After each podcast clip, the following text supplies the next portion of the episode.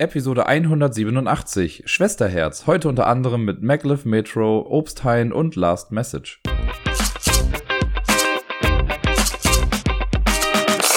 Hallo, liebe Leute, hier ist der Dirk mit der neuesten Folge vom Ablagestapel. Und ich konnte letzte Woche ein bisschen mehr spielen als jetzt die Wochen davor. Das heißt, heute kommt wieder ein bisschen was zusammen. Vieles, was auch schon irgendwie bekannt war oder von dem schon mal hier und da bei mir gehört hat. Aber auch ein paar neue Sachen. Und ich freue mich ja immer, wenn ich neue Sachen spielen darf. Und vor allen Dingen freue ich mich dann auch immer darüber, hier darüber berichten zu dürfen und euch zu erzählen, was ich davon so halte. Den Anfang macht allerdings heute ein Spiel, das äh, ist schon nicht mehr nur ein alter Bekannter, das ist ein alter Verwandter, könnte man mittlerweile fast schon bei mir sagen, denn es handelt sich um Pandemie. Vielleicht habt ihr davon schon mal gehört hier und da in den letzten Wochen bei mir. Ich habe es ja ein bisschen häufiger gespielt, die Pikdame und ich benutzen das ja mittlerweile so als, ich nenne es mal als Coffee Game, also einfach mal irgendwie kurz spielen oder auch bevor man ins Bett geht, nochmal kurz zwei, drei Runden Pandemie spielen. So auch geschehen letzte Woche und ich weiß schon gar nicht mehr genau, welche Runden das jetzt waren. Ich weiß nur, ich meine, wir haben noch einmal dieses Covid-19-Szenario gespielt, weil das echt ganz cool ist und äh, war so einen netten Twist in die ganze Sache reinbringt. Ich habe ja vor zwei, drei Wochen schon mal ein bisschen mehr darüber erzählt. Und wir haben auch einmal quasi das Vanilla Pandemic gespielt, allerdings auf der Heldenstufe, also mit sechs Epidemien, was, was in der Basisbox halt das höchste ist, was geht. Und auch das haben wir without breaking a sweat möchte ich sagen, geschafft. Nein, es war schon ein bisschen kritisch und wäre irgendwie eine blöde Karte irgendwann gekommen, hätten wir wahrscheinlich verkackt. Aber im Endeffekt hat doch noch irgendwie alles so funktioniert und es ist einfach schon ein sehr, sehr cooles Gefühl, finde ich immer, wenn man Pandemie gerade auf einer hohen Stufe gewinnen kann, weil dann hat man so wirklich das Gefühl, ja, wir haben jetzt gerade was geschafft. Ist natürlich auch immer so ein bisschen mit dem Kartenglück verbunden, das war ja bei uns jetzt auch der Fall. Aber trotzdem fühlt es sich sehr, sehr befriedigend an, wenn man das dann hinbekommt. Ich äh, habe ja schon mal überlegt, also die Pikdame hat ja bei sich zu Hause nur das Basisspiel in der neuen Version. Jetzt habe ich echt schon überlegt, ob ich nicht irgendwann mal ihr die Erweiterung hole, also eine von beiden, entweder auf Messers schneide, weil da halt nochmal viele coole Rollen dabei sind und der Virulent Strain und die Mutationen und all sowas, was halt einfach alles drei sehr coole Module sind oder drei coole Sachen, die man halt hinzufügen kann, plus die ganzen neuen Events. Oder aber auch die In the Lab Erweiterung, die finde ich ja nach wie vor mit einer der besten Erweiterungen, die jemals für ein Spiel rausgekommen sind wie, also alleine dieses, dieses Laborboard, wie das das Spiel nochmal verändert hat oder verändern kann, wenn man es halt mit reinnimmt, das ist echt beeindruckend und ich habe voll Bock, das endlich mal wieder mit dem Labor zu spielen, eben weil es so eine coole, coole Herausforderung nochmal ist. Mal sehen, wann es soweit sein wird, aber bis dahin werden wir mit Sicherheit noch ein paar, in Anführungszeichen, normale Runden Pandemie spielen. In der letzten Woche habe ich ja bereits von Explorers gesprochen, das Roll-and-Ride-Spiel bzw. Flip-and-Ride-Spiel von Phil Walker Harding, das bei Ravensburger erschienen ist, das damit wirbt, dass man über eine Million verschiedene Konstellationen und sowas hat und äh, man quasi immer wieder ein neues Spiel haben kann. Das habe ich letzte Woche einfach, weil ich ein bisschen Zeit hatte, mal im Solo-Modus gespielt und wollte mal gucken, wie der so ist. Ja, nicht großartig anders. Es ist quasi immer noch das gleiche Spiel. Der einzige Unterschied im Solo-Modus ist, äh, wir nennen uns, bei Explorers ist es ja so, wenn man das mit mehreren Leuten spielt, immer die äh, aktive Person nimmt sich so eine Schriftrolle, auf der zwei Geländetypen drauf sind. Und die richtet man dann so aus, dass die Geländeart, für die ich mich dann entscheide, zu mir zeigt und die andere dann halt zu den anderen Leuten am Tisch. Und ich darf dann das, was ich mir ausgesucht habe, da mache ich halt drei Kreuze drauf und alle anderen dürfen dann entscheiden. Entweder nehmen sie die Landschaft, die zu ihnen zeigt, dann dürfen sie darauf zwei Kreuze machen äh, nee, dürfen darauf drei Kreuze machen. Oder die, die zu mir zeigt, aber dann dürfen sie nur zwei Kreuze machen. Im Solospiel ist es so äh, auch erklärt, dass wir nie die aktive Person sind am Zug, so dass man was aufdeckt, das zeigt dann zu einem und man hat dann die Wahl. Entweder mache ich drei Kreuze auf die Seite, die zu mir zeigt, oder drei Kreuze auf die, die auf die andere Seite zeigt. Das ist dann relativ wichtig, finde ich, dass man diese Schriftrollen aber auch richtig sortiert, also richtig ausrichtet am Anfang, Glaube ich zumindest. Das wird dann nicht so richtig erklärt, aber ich habe die halt alle gleich hingelegt, so damit, wenn ich die aufdecke, dann auch wirklich die äh, Verteilung einigermaßen gleich ist. Und ansonsten spielt man genau das gleiche Spiel. Man versucht die Kreuze überall so zu setzen und diese ganzen Sachen zu erfüllen, also Proviant einsammeln und Diamanten einsammeln und hat die Tempel aufzuschließen. Man spielt auch vier Runden. Hier ist es nur noch so, dass man nach der ersten Runde, nach der zweiten und nach der dritten Runde jeweils bei allen Tempeln, die noch nicht aufgeschlossen wurden von einem, die höchste mögliche Punktzahl durchstreicht. Und wenn man dann noch mit Aufträgen spielt, das habe ich nämlich jetzt auch mal gemacht, dann macht man das da auch, damit so ein bisschen simuliert wird, dass andere einem zuvorgekommen sind äh, mit diesem Tempel aufschließen, weil da streitet man sich auch so ein bisschen um die Punktzahl. Das ist ganz nett gemacht, das ist ein sehr simpler Mechanismus, um das irgendwie so halt gut zu simulieren, dass quasi noch andere mit dran beteiligt sind. Ja, jetzt habe ich ja mal mit den Aufträgen gespielt, das ist dann so, man hat ja eigentlich in seinem Bogen vier Plättchen drin, die die Landschaft bilden und auf der Rückseite von allen diesen Plättchen sind aber immer noch mal verschiedene Aufträge drauf. Die kann man dann aufdecken. Ich habe jetzt mit drei Stück gespielt, man kann eins bis drei nehmen. Und das sind nochmal zusätzliche Möglichkeiten, um irgendwie Punkte zu machen. Ich hatte jetzt zum Beispiel eine Sache, da habe ich zwölf Punkte bekommen, wenn ich es dann schaffe, eine komplette Zeile oder Spalte voll mit Kreuzen zu machen. Das habe ich geschafft zum Beispiel. Von links nach rechts eine ganze Bahn voller Kreuze gemacht. Da muss man halt darauf hoffen, dass man irgendwie die richtigen äh, Plättchen aufdeckt, um eben die Kreuze machen zu können. Aber das ging. Das war noch relativ einfach. Dann hatte ich eins, wenn ich, genau, da sollte ich ein Quadrat aus Kreuzen machen. Und bei 3x3 oder 4x4, 5x5 oder 6x6 Kreuzen, die voll ausgefüllt sind, gab es dann halt dementsprechend nochmal mehr Punkte. Ich hatte, glaube ich, 6x6, das waren dann 20 Punkte oder so, das war schon ganz cool. Äh, und der letzte Auftrag, den ich hatte, der hat, äh, genau, wenn ich es geschafft hätte, oder bei der, ne, wenn ich drei Äpfel und drei Karotten insgesamt irgendwie abgezeichnet hätte, hätte man halt die höchste Punktzahl bekommen. Und da ist es aber so wie mit den Tempeln hier gewesen im Solo-Spiel, dass ich äh, nach jeder Runde die höchste Punktzahl durchgestrichen hatte. Ich habe es am Ende auch gar nicht geschafft, deswegen gab mir das Ding einfach null Punkte. Aber man hat auf jeden Fall was, was einem noch irgendwie extra Punkte gibt. Was ich ganz nett finde. Das ist äh, nochmal ein bisschen zusätzlich, weil im Basisspiel, das funktioniert soweit ganz gut, aber da ist die Varianz jetzt nicht so mega hoch. Jetzt mit diesen Aufträgen kann ich das noch ein bisschen besser nachvollziehen, dass ich sage, okay, mit jedem Auftrag, den man reinnimmt, ändert sich das Spiel so ein kleines bisschen, weil man den Fokus auf eine etwas andere Sache legt oder legen kann. Man muss es ja nicht machen, man kann einfach das Spiel normal spielen. Aber die Aufträge geben halt Bonuspunkte. Und wenn andere Leute die Bonuspunkte bekommen, ich selbst aber nicht, habe ich halt einen Nachteil. Deswegen sollte man sich schon irgendwie versuchen, Gedanken zu machen, wie man diese Extraziele mit in seine Punktzahl inkorporieren kann. Deswegen äh, habe ich jetzt nach dem Solo-Spiel ein etwas besseres Gefühl zu Explorers. Ich fand es ja nett und alles, also man kann es schon runterspielen. Letztes Mal hatte die Pick Dame auch gesagt, das ist ein bisschen wie Quicks, ne, weil irgendwie alle ja trotzdem immer im Zug sind. Ähm, mit diesem, also es war jetzt halt nicht so das mega krasse Spiel. Jetzt mit den Aufträgen würde ich sagen, hebt es das so ein bisschen an, ist ein gehobeneres Mittelklasse-Spiel in unserem wundervollen Hobby gibt es ja relativ viele Spielegenres, die man entweder lieben oder hassen kann. Da gibt es so Sachen wie Echtzeitspiele, kooperative Spiele. Es gibt Wargames, also so Kriegsspiele, mit denen ich ja also absolut gar keine Berührungspunkte eigentlich habe. Deswegen kann ich dazu auch nie irgendwie qualifizierte Aussagen machen. Und es gibt sowas Nettes wie die Pickup and Deliver Spiele. Da weiß ich einfach auch schon so aus Erfahrung, dass es da echt viele gibt, die lieben sowas. Und es gibt Leute, die finden das total ätzend und langweilig. Ich gehöre eigentlich zu dem Mittelding. Also ich finde es ist nicht mein Lieblingsgenre, ich mag es ganz gerne, ich habe voll nichts dagegen. Also ich spiele das gerne, wenn es da ist, aber ich muss es jetzt nicht machen. Aber wenn ich an sowas denke wie Firefly zum Beispiel, ist im Prinzip auch nur ein sehr elaboriertes Pickup-and-Deliver-Game. Oder auf Achse, für die, die das von früher noch irgendwie kennen, ist halt auch ein Pickup-and-Deliver-Game. Das heißt, man sammelt irgendwo etwas auf und bringt es irgendwo hin.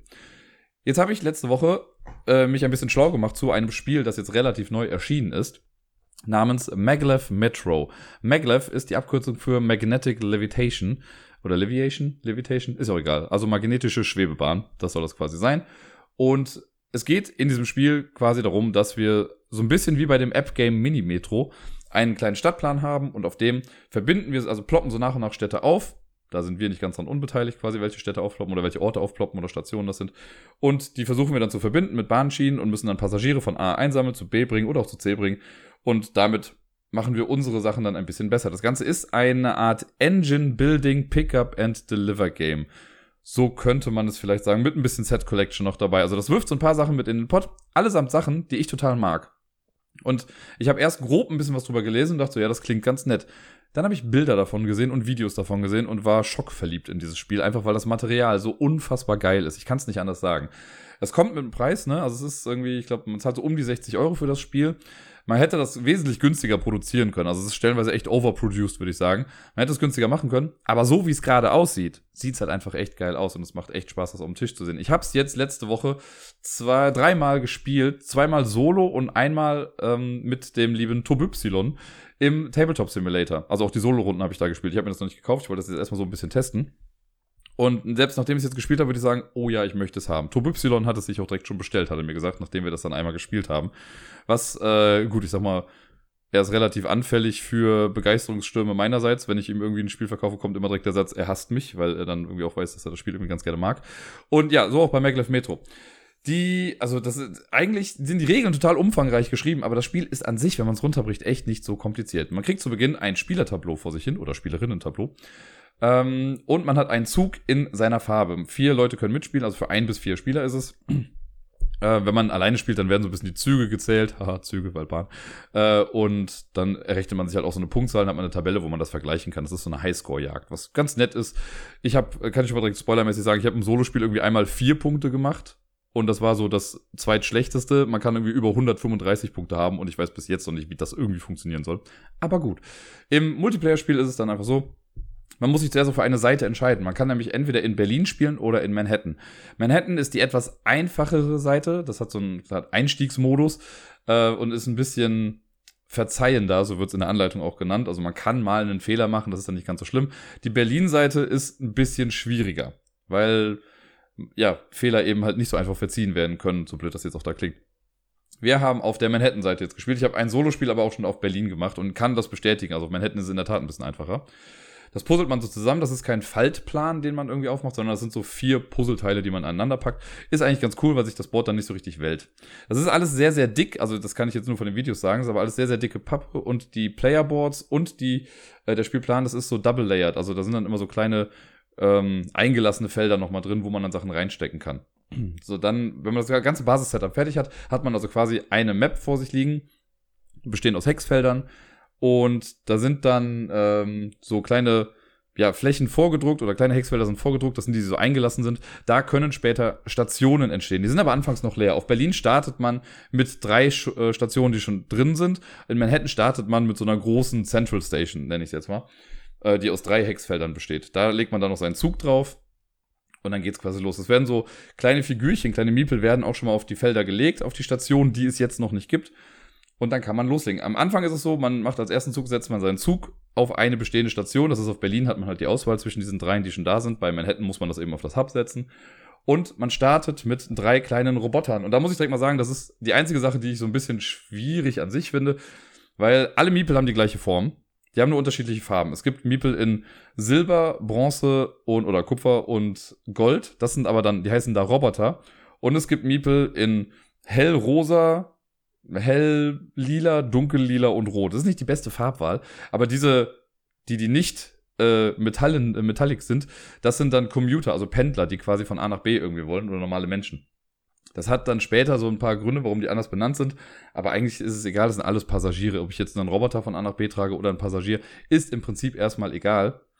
Je nachdem, was ich halt machen möchte, ist es dann vielleicht wichtig, also was ich damit erreichen möchte mit dem Transport.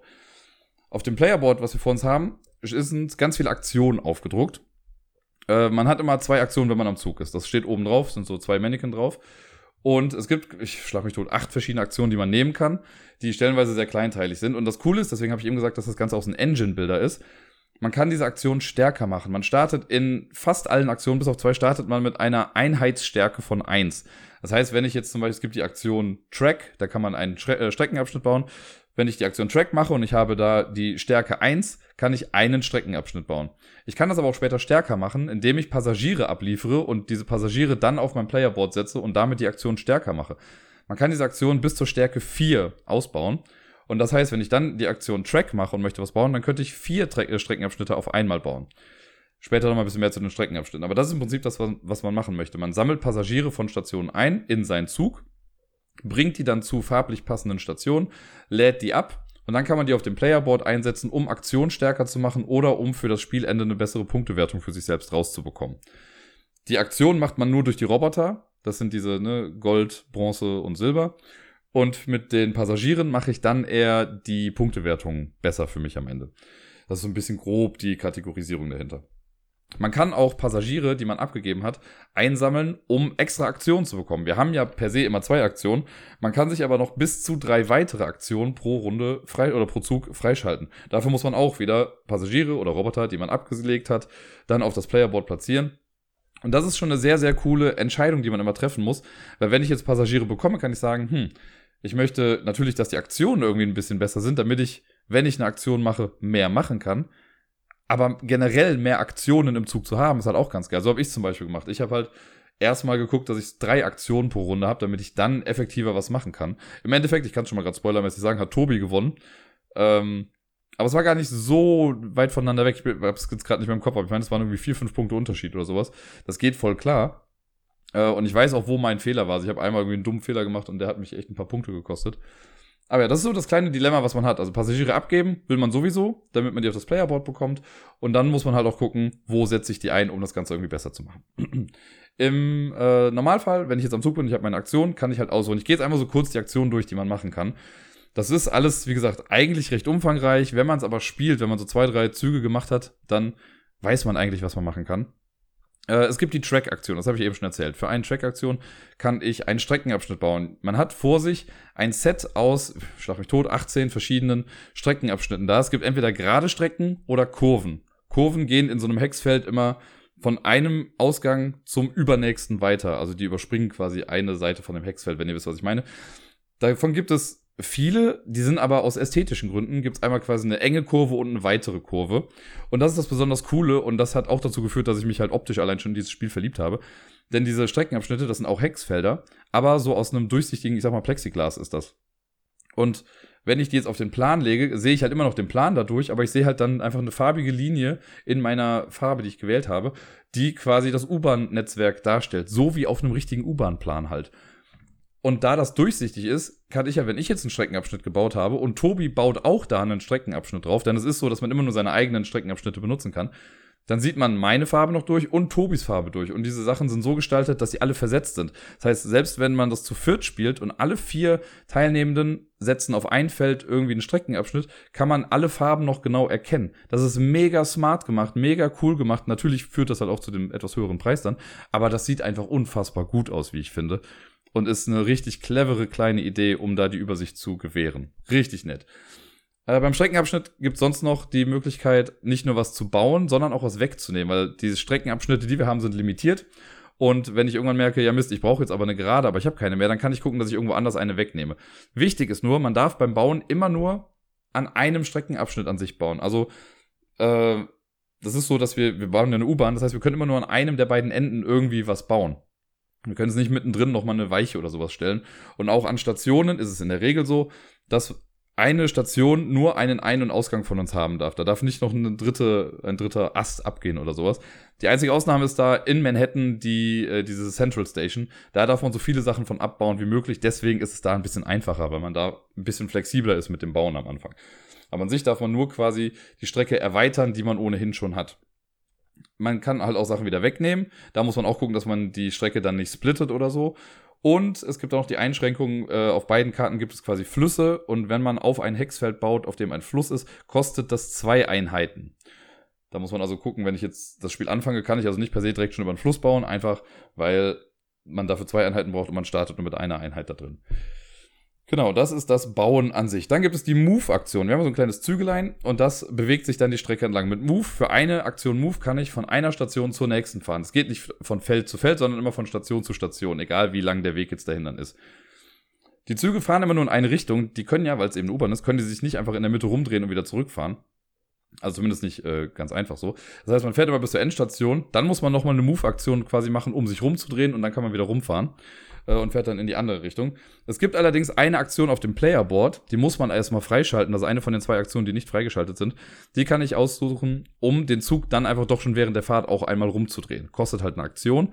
Muss man gucken, ob das, äh, ja, ob sich das lohnt, wenn man das dann macht. Aber so fährt man dann umher. Dann gibt es eine passive Aktion, beziehungsweise eine aktive, äh, passive Fähigkeit, so rum. Das ist die äh, Capacity. Und die sagt einfach, so viele Leute können wir in unseren Zug laden. Das ist halt passiv, weil man macht da nichts aktiv mit. Äh, das ist am Anfang auf eins, das heißt, eine Person können wir immer mit in unserem Zug nehmen, bis zu vier Leute. So, das Ganze ist ja ein Pickup-and-Deliver-Game, deswegen gibt es natürlich auch die Pickup-Aktion. Wenn wir in einer Station sind und da sind Leute drauf, dann kann ich sagen, ich mache Pickup und ich darf so viele Leute gleichzeitig einladen, wie meine Pickup-Aktion stark ist. Und natürlich darf ich nicht über mein Capacity-Limit gehen. Sollte ich zum Beispiel eine Capacity von zwei haben und ich möchte zwei Leute einladen und ich habe schon zwei Leute im Zug, kann ich das zwar machen, aber dann muss ich halt die anderen zwei auch wieder rausschmeißen. Äh, sollte man dann quasi zufälligerweise eine Farbe matchen von einem, der rausgeschmissen wird, zählt das aber auch nicht als Drop-Off. Drop-Off ist nämlich eine extra Aktion. Das heißt, wenn ich mit meinem Zug zu einer goldenen Station komme und ich sage Drop-Off, dann kann ich zum Beispiel den goldenen Passagier oder Roboter in dem Fall, kann ich dann rausgeben. Der ist dann an seiner Zielstation angekommen. Deswegen sind die Farben wichtig, weil die Stationen haben dann später die gleichen Farben wie die äh, Miepel. Und den lege ich dann auf mein Playerboard und kann dann damit äh, eine Aktion besser machen oder halt eine Scoring-Opportunity verbessern und so. Das ist die Drop-off-Aktion und so mit das Ding, wie man seine Aktion halt stärker macht. Das heißt, man möchte rumfahren, Passagiere einsammeln, die irgendwo hinbringen, wo sie hin müssen und dann wieder abladen. Dann gibt es noch die schöne Aktion namens Adjust. Adjust heißt einfach nur, wenn ich merke, auf meinem Playerboard habe ich mit den Robotern irgendwie ein bisschen Mist gebaut, dann kann ich für jede Aktion in Adjust oder jede Einheitsstärke in Adjust, die ich habe, kann ich einen Roboter nochmal woanders hinsetzen. Das heißt, ich kann nochmal ein bisschen anpassen, wie stark ich meine Aktion haben möchte. Was ich ganz cool finde, weil dann ist man, also wenn man im Laufe des Spiels merkt, so, ach Mist, ich habe da irgendwie Mist gebaut, kann man es nochmal ändern und vielleicht dann nochmal durchstarten. Ist nicht so, dass wenn man einmal was gelegt hat, dass es dann für immer da liegen muss. Sondern ich glaube, wenn mich jetzt nicht alles täuscht, Ah, nee, genau, es gibt noch die Refill Station Aktion, weil irgendwann sind die Passagiere ja natürlich weg und die kommen nicht automatisch irgendwie nach an den Stationen. Wenn ich an einer Station bin mit meinem Zug, kann ich an dieser Station eine Refill Aktion machen und dann darf ich so viele Leute aus einem Sack ziehen, wie meine Aktionsstärke gerade angibt. Also am Anfang, ne, wenn ich Refill mache, kann ich eine Person aus dem Beutel ziehen und dann auf die Station legen und dann gegebenenfalls mit einer Pickup-Aktion auch direkt schon mitnehmen. Die letzte Aktion, über die ich bisher jetzt noch nicht gesprochen habe, meine ich zumindest, dass das die letzte ist, ist die Build Station Aktion. Ich habe ja erwähnt, beim Spielaufbau ist am Anfang nicht viel drauf. Auf Manhattan ist nur diese Central Station da und in Berlin sind drei Stationen vorgegeben. Der Rest ist noch gar nicht da, auch wenn da schon Passagiere warten. Und da kommen wir dann ins Spiel. Wir möchten eben diese eingelassenen Hexfelder erreichen mit unseren Streckenabschnitten. Das heißt, man muss erstmal dahin bauen. Und dann kann man mit einer Extraktion eine Station noch bauen. Da gibt es dann so eine kleine Auslage mit Stationen, die zur Verfügung stehen. Und dann nehme ich mir eine, setze die da dann rein. Und dann ist diese Station für alle Leute quasi da, aber die anderen müssen halt auch erstmal hinbauen mit ihren Stationen. Da gibt es, also anfangs kann man nur Silber, Gold und Bronze bauen. Äh, und wenn man sich auf seinem Playerboard bestimmte Sachen freischaltet, kann man dann auch die anderen Farben irgendwie frei bauen äh, oder dann halt eben hinsetzen. Und diese Pendler, die es gibt, die kommen erst im Laufe des Spiels in diesen Beutel auch rein, wo die ganzen Passagiere sind, die ja dann durch die Refill-Aktion reinkommen. Wenn nämlich noch keine pinke Station draußen ist, dann gibt es auch noch keine pinken Passagiere. Aber sobald man die erste pinke Station aufs Feld gesetzt hat, egal von äh, welcher Person, dann kommen alle Miepel dieser Farbe auch in den Beutel dann rein. Immer wenn man eine Station baut, kriegt man direkt auch einen Miepel dieser Farbe. Also wenn ich jetzt rosa baue, kriege ich auch einen Miepel, den ich direkt schon mal rosa auf mein Board setzen kann. Alle anderen kommen dann in den Sack und ab dann können diese Miepel dann auch quasi rauskommen. Man darf aber nur Passagiere aufnehmen, wenn man die halt auf dem eigenen Playerboard auch schon freigespielt hat. Das hatten wir nämlich, ich habe dann irgendwie die rosa Leute schon freigespielt äh, und Tobi wollte die aufnehmen, darf er aber noch gar nicht, wenn er es selber noch nicht freigespielt hat. Man darf auch nur die Station bauen, wenn man das halt schon freigeschaltet hat auf seinem Playerboard. Und das muss man halt für alle Farben machen, wenn man ja möglichst viel auch haben möchte davon. Und ab dann geht's quasi los und man, also was es geht dann los, aber wenn dann alle Farben irgendwie frei sind, so dann kann man halt wild herumfahren und alles irgendwie äh, rumtransportieren. Und das Ganze macht man im Prinzip so lange, bis die Endbedingung äh, eingetreten ist. Und die ist wie folgt. Wenn von jeder Farbe mindestens eine Station gebaut wurde, das heißt in dem Fall auch, dass alle Miepelfarben im Beutel mal drin waren und der Beutel dann leer ist, dann wird die aktuelle Runde noch zu Ende gespielt und dann hat jeder noch mal einen Zug. Und dann gibt's zur Schlusswertung. Die ist eigentlich relativ simpel.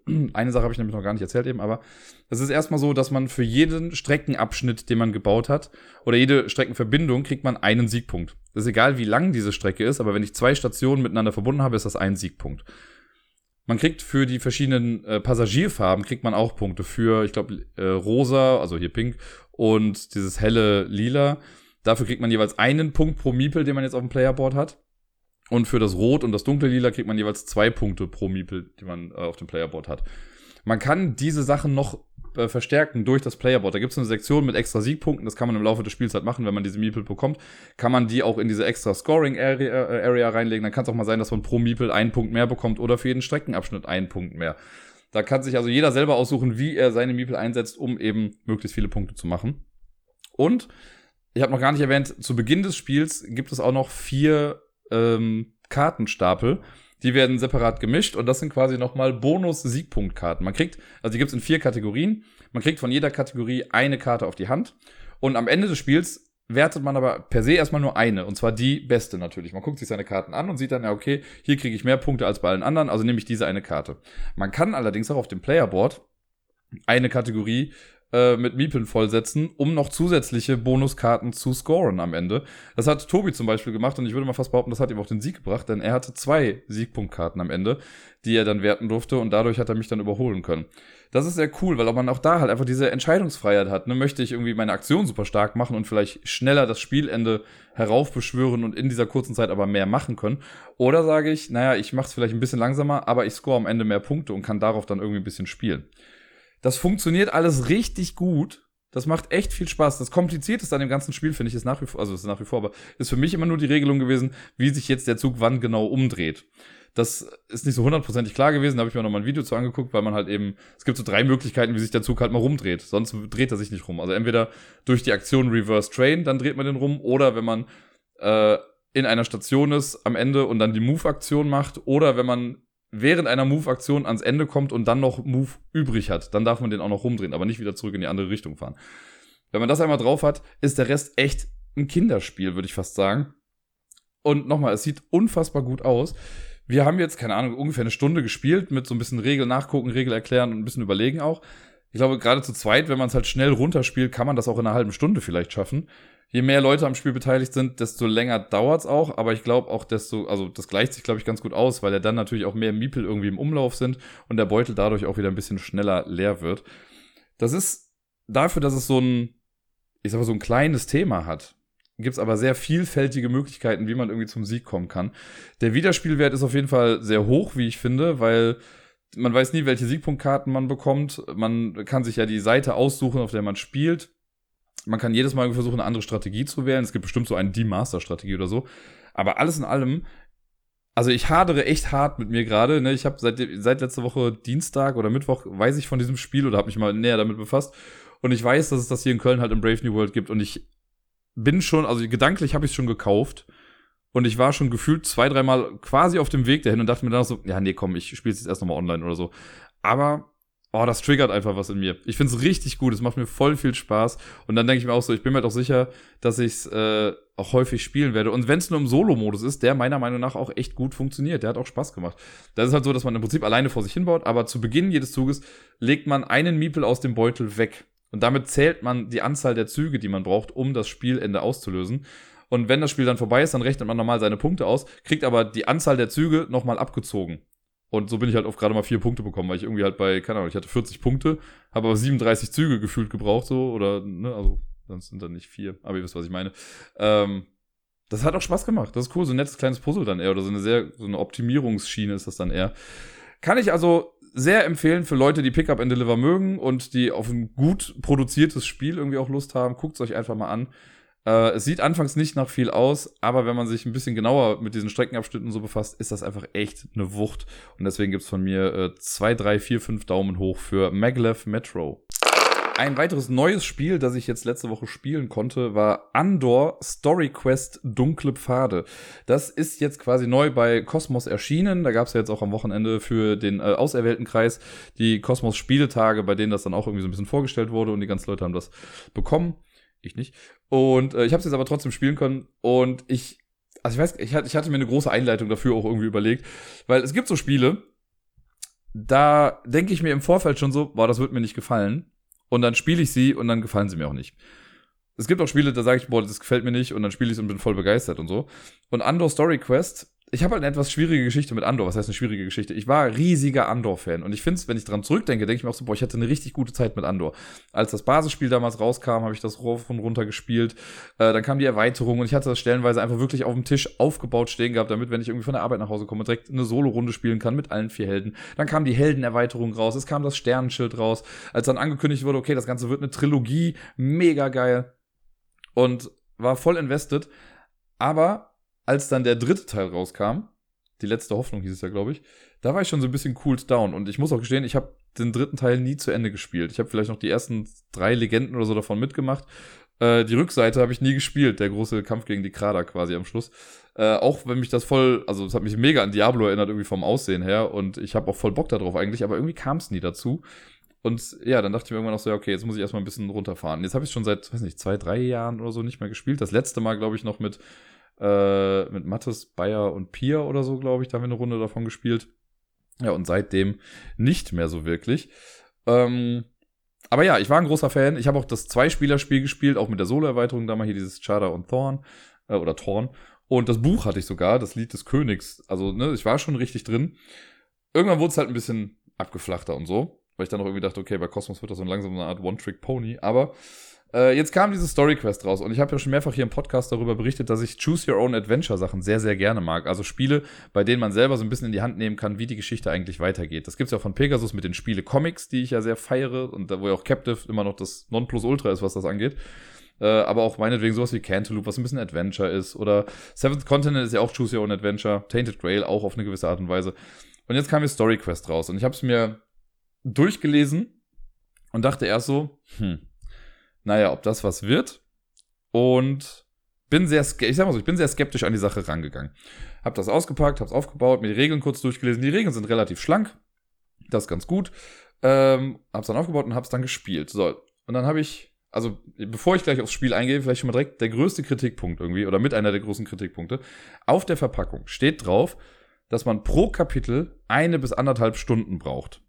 Es gibt zwei Kapitel in diesem Spiel. Das heißt, ich sag mal, im besten Fall wäre ich irgendwie zwei Stunden oder im schlimmsten Fall wäre ich zwei Stunden beschäftigt gewesen. So zwei bis drei Stunden hatte ich mir dafür dann noch vorgenommen. Ich habe jedes Kapitel jeweils zweimal gespielt. Also insgesamt quasi vier Kapitel gemacht. Und war insgesamt in 45 Minuten durch.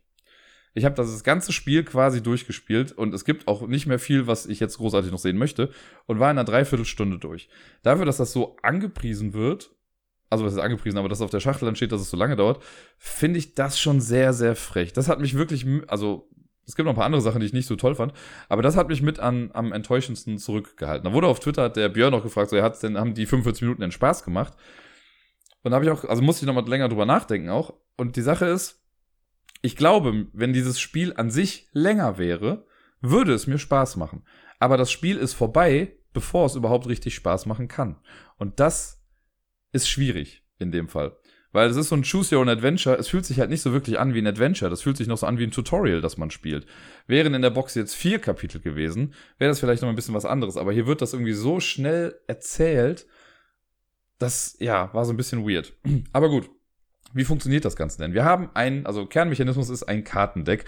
Die sind von der Größe her so wie die Legendenkarten in Legenden von Andor, diese etwas größeren Tarotkarten. Ungefähr.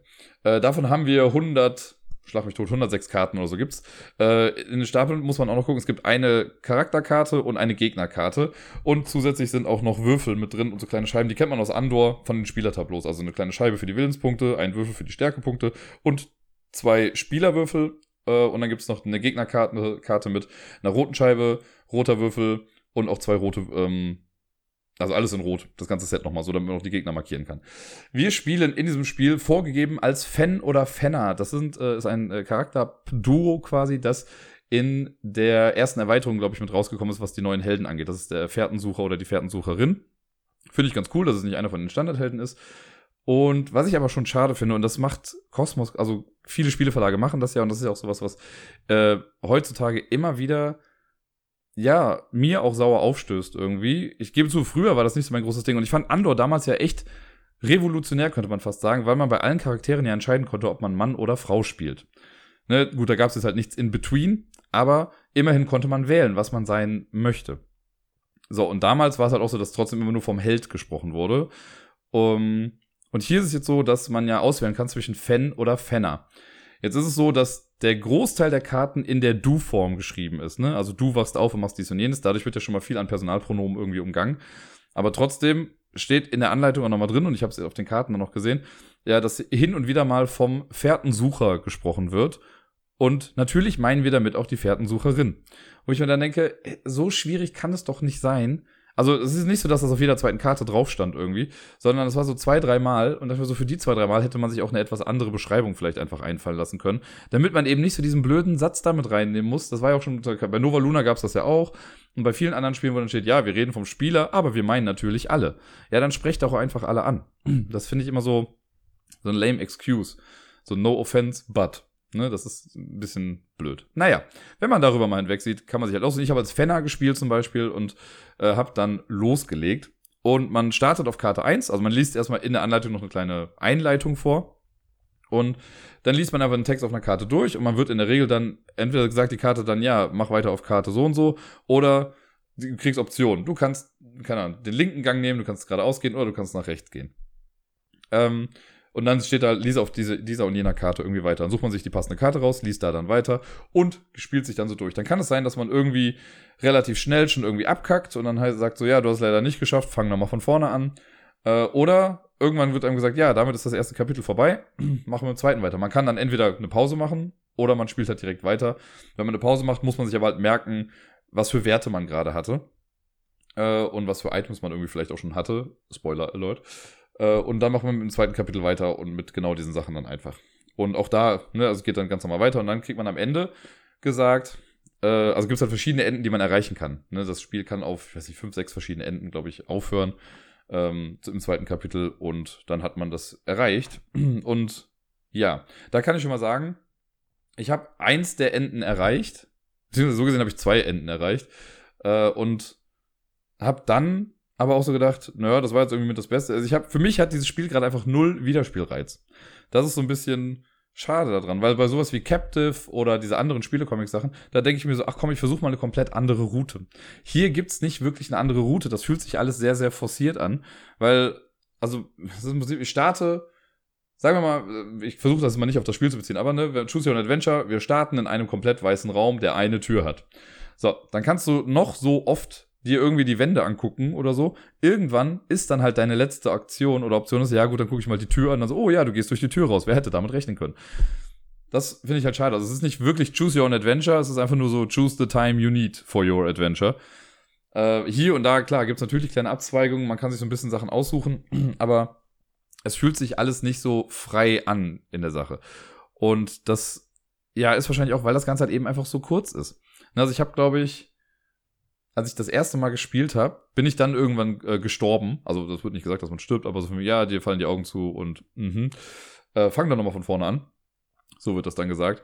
Und da habe ich da mal geguckt, das waren dann vielleicht von diesen, also das erste Kapitel hat, glaube ich, 56 Karten oder so oder 55. Und da habe ich vielleicht 20 Karten von gehabt, wenn überhaupt. Und viele habe ich dann einfach übersprungen. Und dann habe ich halt beim zweiten Mal den Weg ein bisschen angepasst oder dann wusste ich ja schon so hier und da eine etwas andere Entscheidung.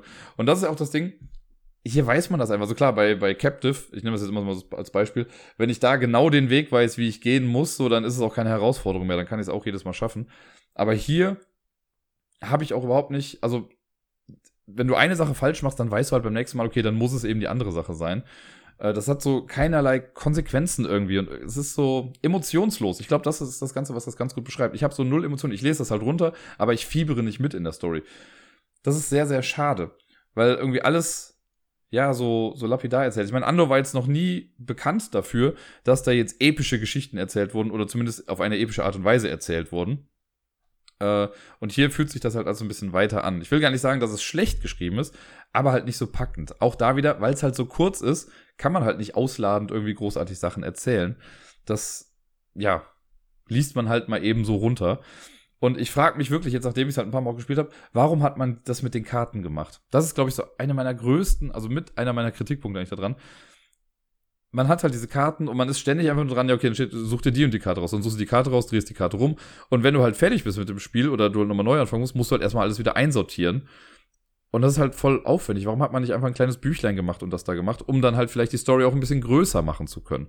Man hätte ja trotzdem irgendwie eine Rausreißseite machen können, in Farbe oder die Rückseite oder was weiß ich was, wo dann die, äh, die Heldenkarte drauf ist und für die Gegnerkarte hätte man das mit da drauf packen können. Also das wäre alles irgendwie möglich gewesen. Äh, aber nein, man musste diese Karten machen, einfach weil Andor ja mit diesen Karten spielt. Ja, äh, was habe ich denn noch? Genau, also es ist irgendwie alles sehr emotionslos und ja, man liest das halt so vor sich hin. Dann gibt's Kämpfe in dem Spiel. Das wird auch erklärt in den Regeln, so das ist quasi alle Andor. Ne, wenn ich am Zug bin, äh, man hat so drei Reihen äh, an, an Willenspunkten und je weiter unten ich bin, je mehr Willenspunkte ich habe, ich kriege, glaube ich, bis 13 Willenspunkte, desto mehr Würfel habe ich. Entweder zwei oder nur einen Würfel. Ich habe zwei Items, die ich benutzen kann, in jedem Kampf jeweils einmal. Es gibt das Schwert oder den kleinen Dolch. Das, äh, dadurch kann ich einen Würfel nochmal erneut würfeln und ich kann das Horn nehmen. Wenn ich nur einen Würfel würfeln darf, darf ich stattdessen dann zwei Würfel würfeln. Ähm, genau, das sind eigentlich die Sachen. Und dann hat man Stärkepunkte, die man im Laufe des Spiels quasi mit dazu bekommt. Und ja, das trackt man mit dem Würfel. Und wenn man kämpft, dann ist es so, dass ich quasi meine Anzahl der Würfel werfen darf. Und den höchsten Wurf, den ich habe davon, da rechne ich meinen Stärkewert drauf und das ist dann mein Kampfwert. Für die Gegner macht man das gleiche dann auch nur. Die Gegner haben immer, wie auch schon bei Andor, immer eigentlich üblich, die Fähigkeit, Wenn sie ein Pasch würfeln, dann wird das zusammengerechnet. Also zwei Dreier sind eine 6 plus der Stärkewert. Und dann vergleicht man den eigenen Kampfwert mit dem Gegnerwert äh, und die Differenz wird dem Unterlegenen dann abgezogen. Und wer zuerst keine Willenspunkte mehr hat, hat halt dann verloren. Das ist das bekannte Andor-Kampfsystem, da möchte ich gar nicht dran meckern, das finde ich eigentlich ganz cool. Äh, auch wenn Fenner jetzt so ein, oder Fen oder Fenner halt ein Charakter ist, bei dem das Kämpfen nie so super spannend war, finde ich. Also da fand ich so Leute wie äh, Chada oder Thorn meinetwegen auch, oder halt die Magierin, wie auch immer sie gerade hieß, ich weiß gerade nicht mehr. Ähm, fand ich halt spannender. Aber gut, ist hier alles okay. Und ja, das Ding ist, da wird das Kämpfen so erklärt. Man hat diese Karten dafür. Diese Stärkeleiste geht auch irgendwie bis sechs Punkte und sonst was. Ich dachte so, ach geil, vielleicht muss man ja echt oft kämpfen, so damit man sich richtig hochleveln kann. Das ist ein kleiner Spoiler. Äh, das heißt, wenn ab, ab jetzt wird alles so ein kleines bisschen Spoiler. Das heißt, wenn ihr euch gar nichts mehr darüber anhören wollt, dann geht zum nächsten Spiel über. Aber das Ding ist, man kämpft genau zweimal im ganzen Spiel. Einmal im ersten Kapitel, einmal im zweiten Kapitel. Also ich habe jetzt keinen anderen Weg gesehen, wie man noch irgendwie mehr kämpfen kann. Ich weiß, dass man auch sogar noch Kämpfe mehr vermeiden kann. Ich glaube, einen Kampf macht man auf jeden Fall. Ne? Also würde mich jetzt sehr wundern, wenn man einen dieser Kämpfe umgehen kann. Aber bei einem anderen habe ich gesehen, dass man ihn auch umgehen kann. Das heißt, dann würde ich das ganze Spiel wirklich genau einmal kämpfen. Und dafür, meh, fand ich es irgendwie so ein bisschen blöd. Ähm, es gibt im Spiel auch noch Stärkeproben. Ne, das kennt man ja auch so von Choose Your Adventure Sachen, die so mit Würfeln äh, spielen, dass man dann würfeln muss und wenn du einen bestimmten Wert überschreitest oder so, dann schaffst du das. Hier ist das so, wenn du eine Stärkeprobe machst, dann würfelst du mit einem Würfel und wenn du deinen Stärkewert triffst oder unterwürfelst, dann hast du sie geschafft. Ne, also wenn ich eine ein, wenn ich nur Stärke 1 habe, muss ich halt eine 1 würfeln, ist halt relativ schwierig. Habe ich aber Stärke 6, ist alles gelungen quasi, was das angeht. Ähm, und auch da hat mich das ein bisschen gewundert. Also vielleicht ist es, um das nicht so vorwegzunehmen oder für später mal. Aber dieser, die Stärke-Leiste geht halt bis sechs Punkte, aber man kommt im Spiel höchstens auf drei. Also vielleicht auf vier, wenn man irgendwie super Glück hat, aber äh, nee. Irgendwie war es ein bisschen Quatsch, dass das so weit geht, weil das weckt irgendwie auch falsche Hoffnung, gerade dann, weil man eben nur zweimal kämpft. Naja, die Kämpfe an sich sind dann natürlich aber auch ein bisschen Glückssache, ne? Wenn ich immer nur scheiße würfel, habe ich halt Pech gehabt. Äh, aber in der Regel geht's dann schon irgendwie. Und ja, dann ist man irgendwann durch und dann kommen so im Laufe des Spiels nochmal so Mechaniken mit rein, wo man sich dachte, warum stehen die nicht im Regelwerk mit drin? Und also die werden dann so nebenbei auf Karten irgendwie erklärt. Ähm, aber nicht, also so gesagt, so ja, wie du ja weißt, kann, kann diese Figur nur dies und jenes machen. Und ich so, nee, das wusste ich nicht. Das hast du mir gerade in diesem einen Satz gesagt. Äh, und das muss man sich das halt irgendwie merken können. Und es kann sein, dass man mal Sachen bekommt, die man dann offen vor sich hinlegt. Und da hätte einfach auch ein kleines bisschen Regeltext noch irgendwie drauf geholfen, aber dann hat man einfach nur eine Abbildung davon dann vor sich liegen und muss dann trotzdem im Regelwerk vielleicht nochmal nachgucken, was genau das eigentlich bedeutet. Da hätte man das doch einfach, hätte man den Dienstweg kürzer halten können, äh, um das dann auf der Karte draufstehen zu haben. so, und jetzt ein großer Spoiler. Äh, da müsste ich jetzt eigentlich nochmal genauer nachgucken im Spiel, aber ich habe es jetzt, wie gesagt, ich habe jedes Kapitel zweimal gespielt. Also ich habe das erste Kapitel gespielt, bin dann irgendwann gestorben, habe quasi alles nochmal gemacht, bis auf eine Änderung, habe es dann geschafft. Und dann habe ich das zweite Kapitel gespielt, auch bis zu einem bestimmten Punkt, bin dann in einem Kampf gestorben und äh, dann habe ich nochmal von vorne, also von der Mitte an nochmal gemacht, quasi mit den gleichen Werten und habe es dann durchgespielt. So war das Ganze. Und bei meinem zweiten Durchlauf im ersten Kapitel, also es ist, wie gesagt, Spoiler jetzt, man weiß nicht genau, warum man da ist. Also die Story ist halt Fen und oder Fenner wacht in einer Höhle auf, alles ist dunkel, hat keine Ahnung, warum man da irgendwie ist. Gedächtnisverlust so ein bisschen. So, man versucht sich da irgendwie zurechtzufinden. Und dann untersucht man das halt alles und guckt sich das an, deswegen ja dunkle Pfade, weil alles ist dunkel, bla, man hat eine kleine Fackel.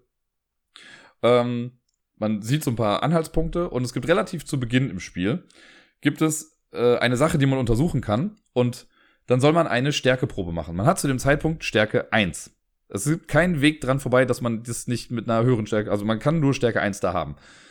Das heißt, ich würfle und wenn ich eine 1 würfle, dann habe ich diese Stärkeprobe geschafft. Wenn ich es nicht schaffe, auch da schon mal kleiner Spoiler, aber wenn man diese Probe nicht schafft, dann heißt es, naja, du hast es versucht, aber du sammelst neue Energie und kriegst einen Stärkepunkt. So.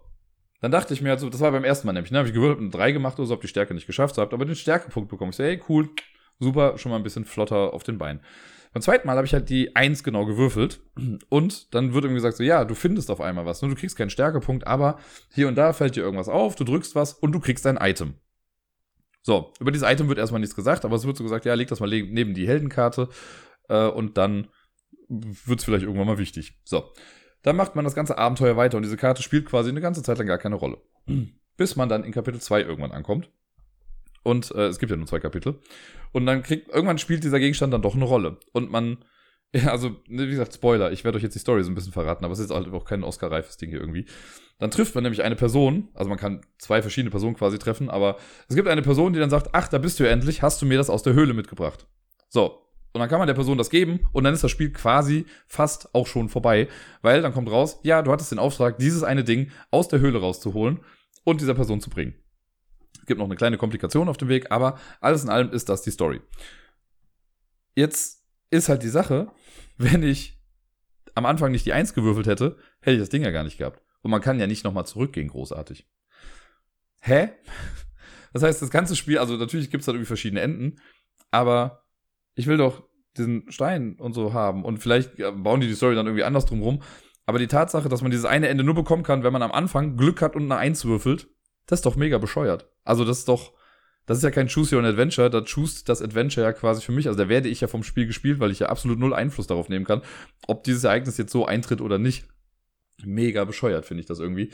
Naja, ähm, ja, es hat also, ne, nachdem ich jetzt so drüber gesprochen habe und das alles mal ein bisschen erklärt habe, komme ich nach wie vor wieder zu dem Schluss, nee, es hat mir irgendwie keinen Spaß gemacht.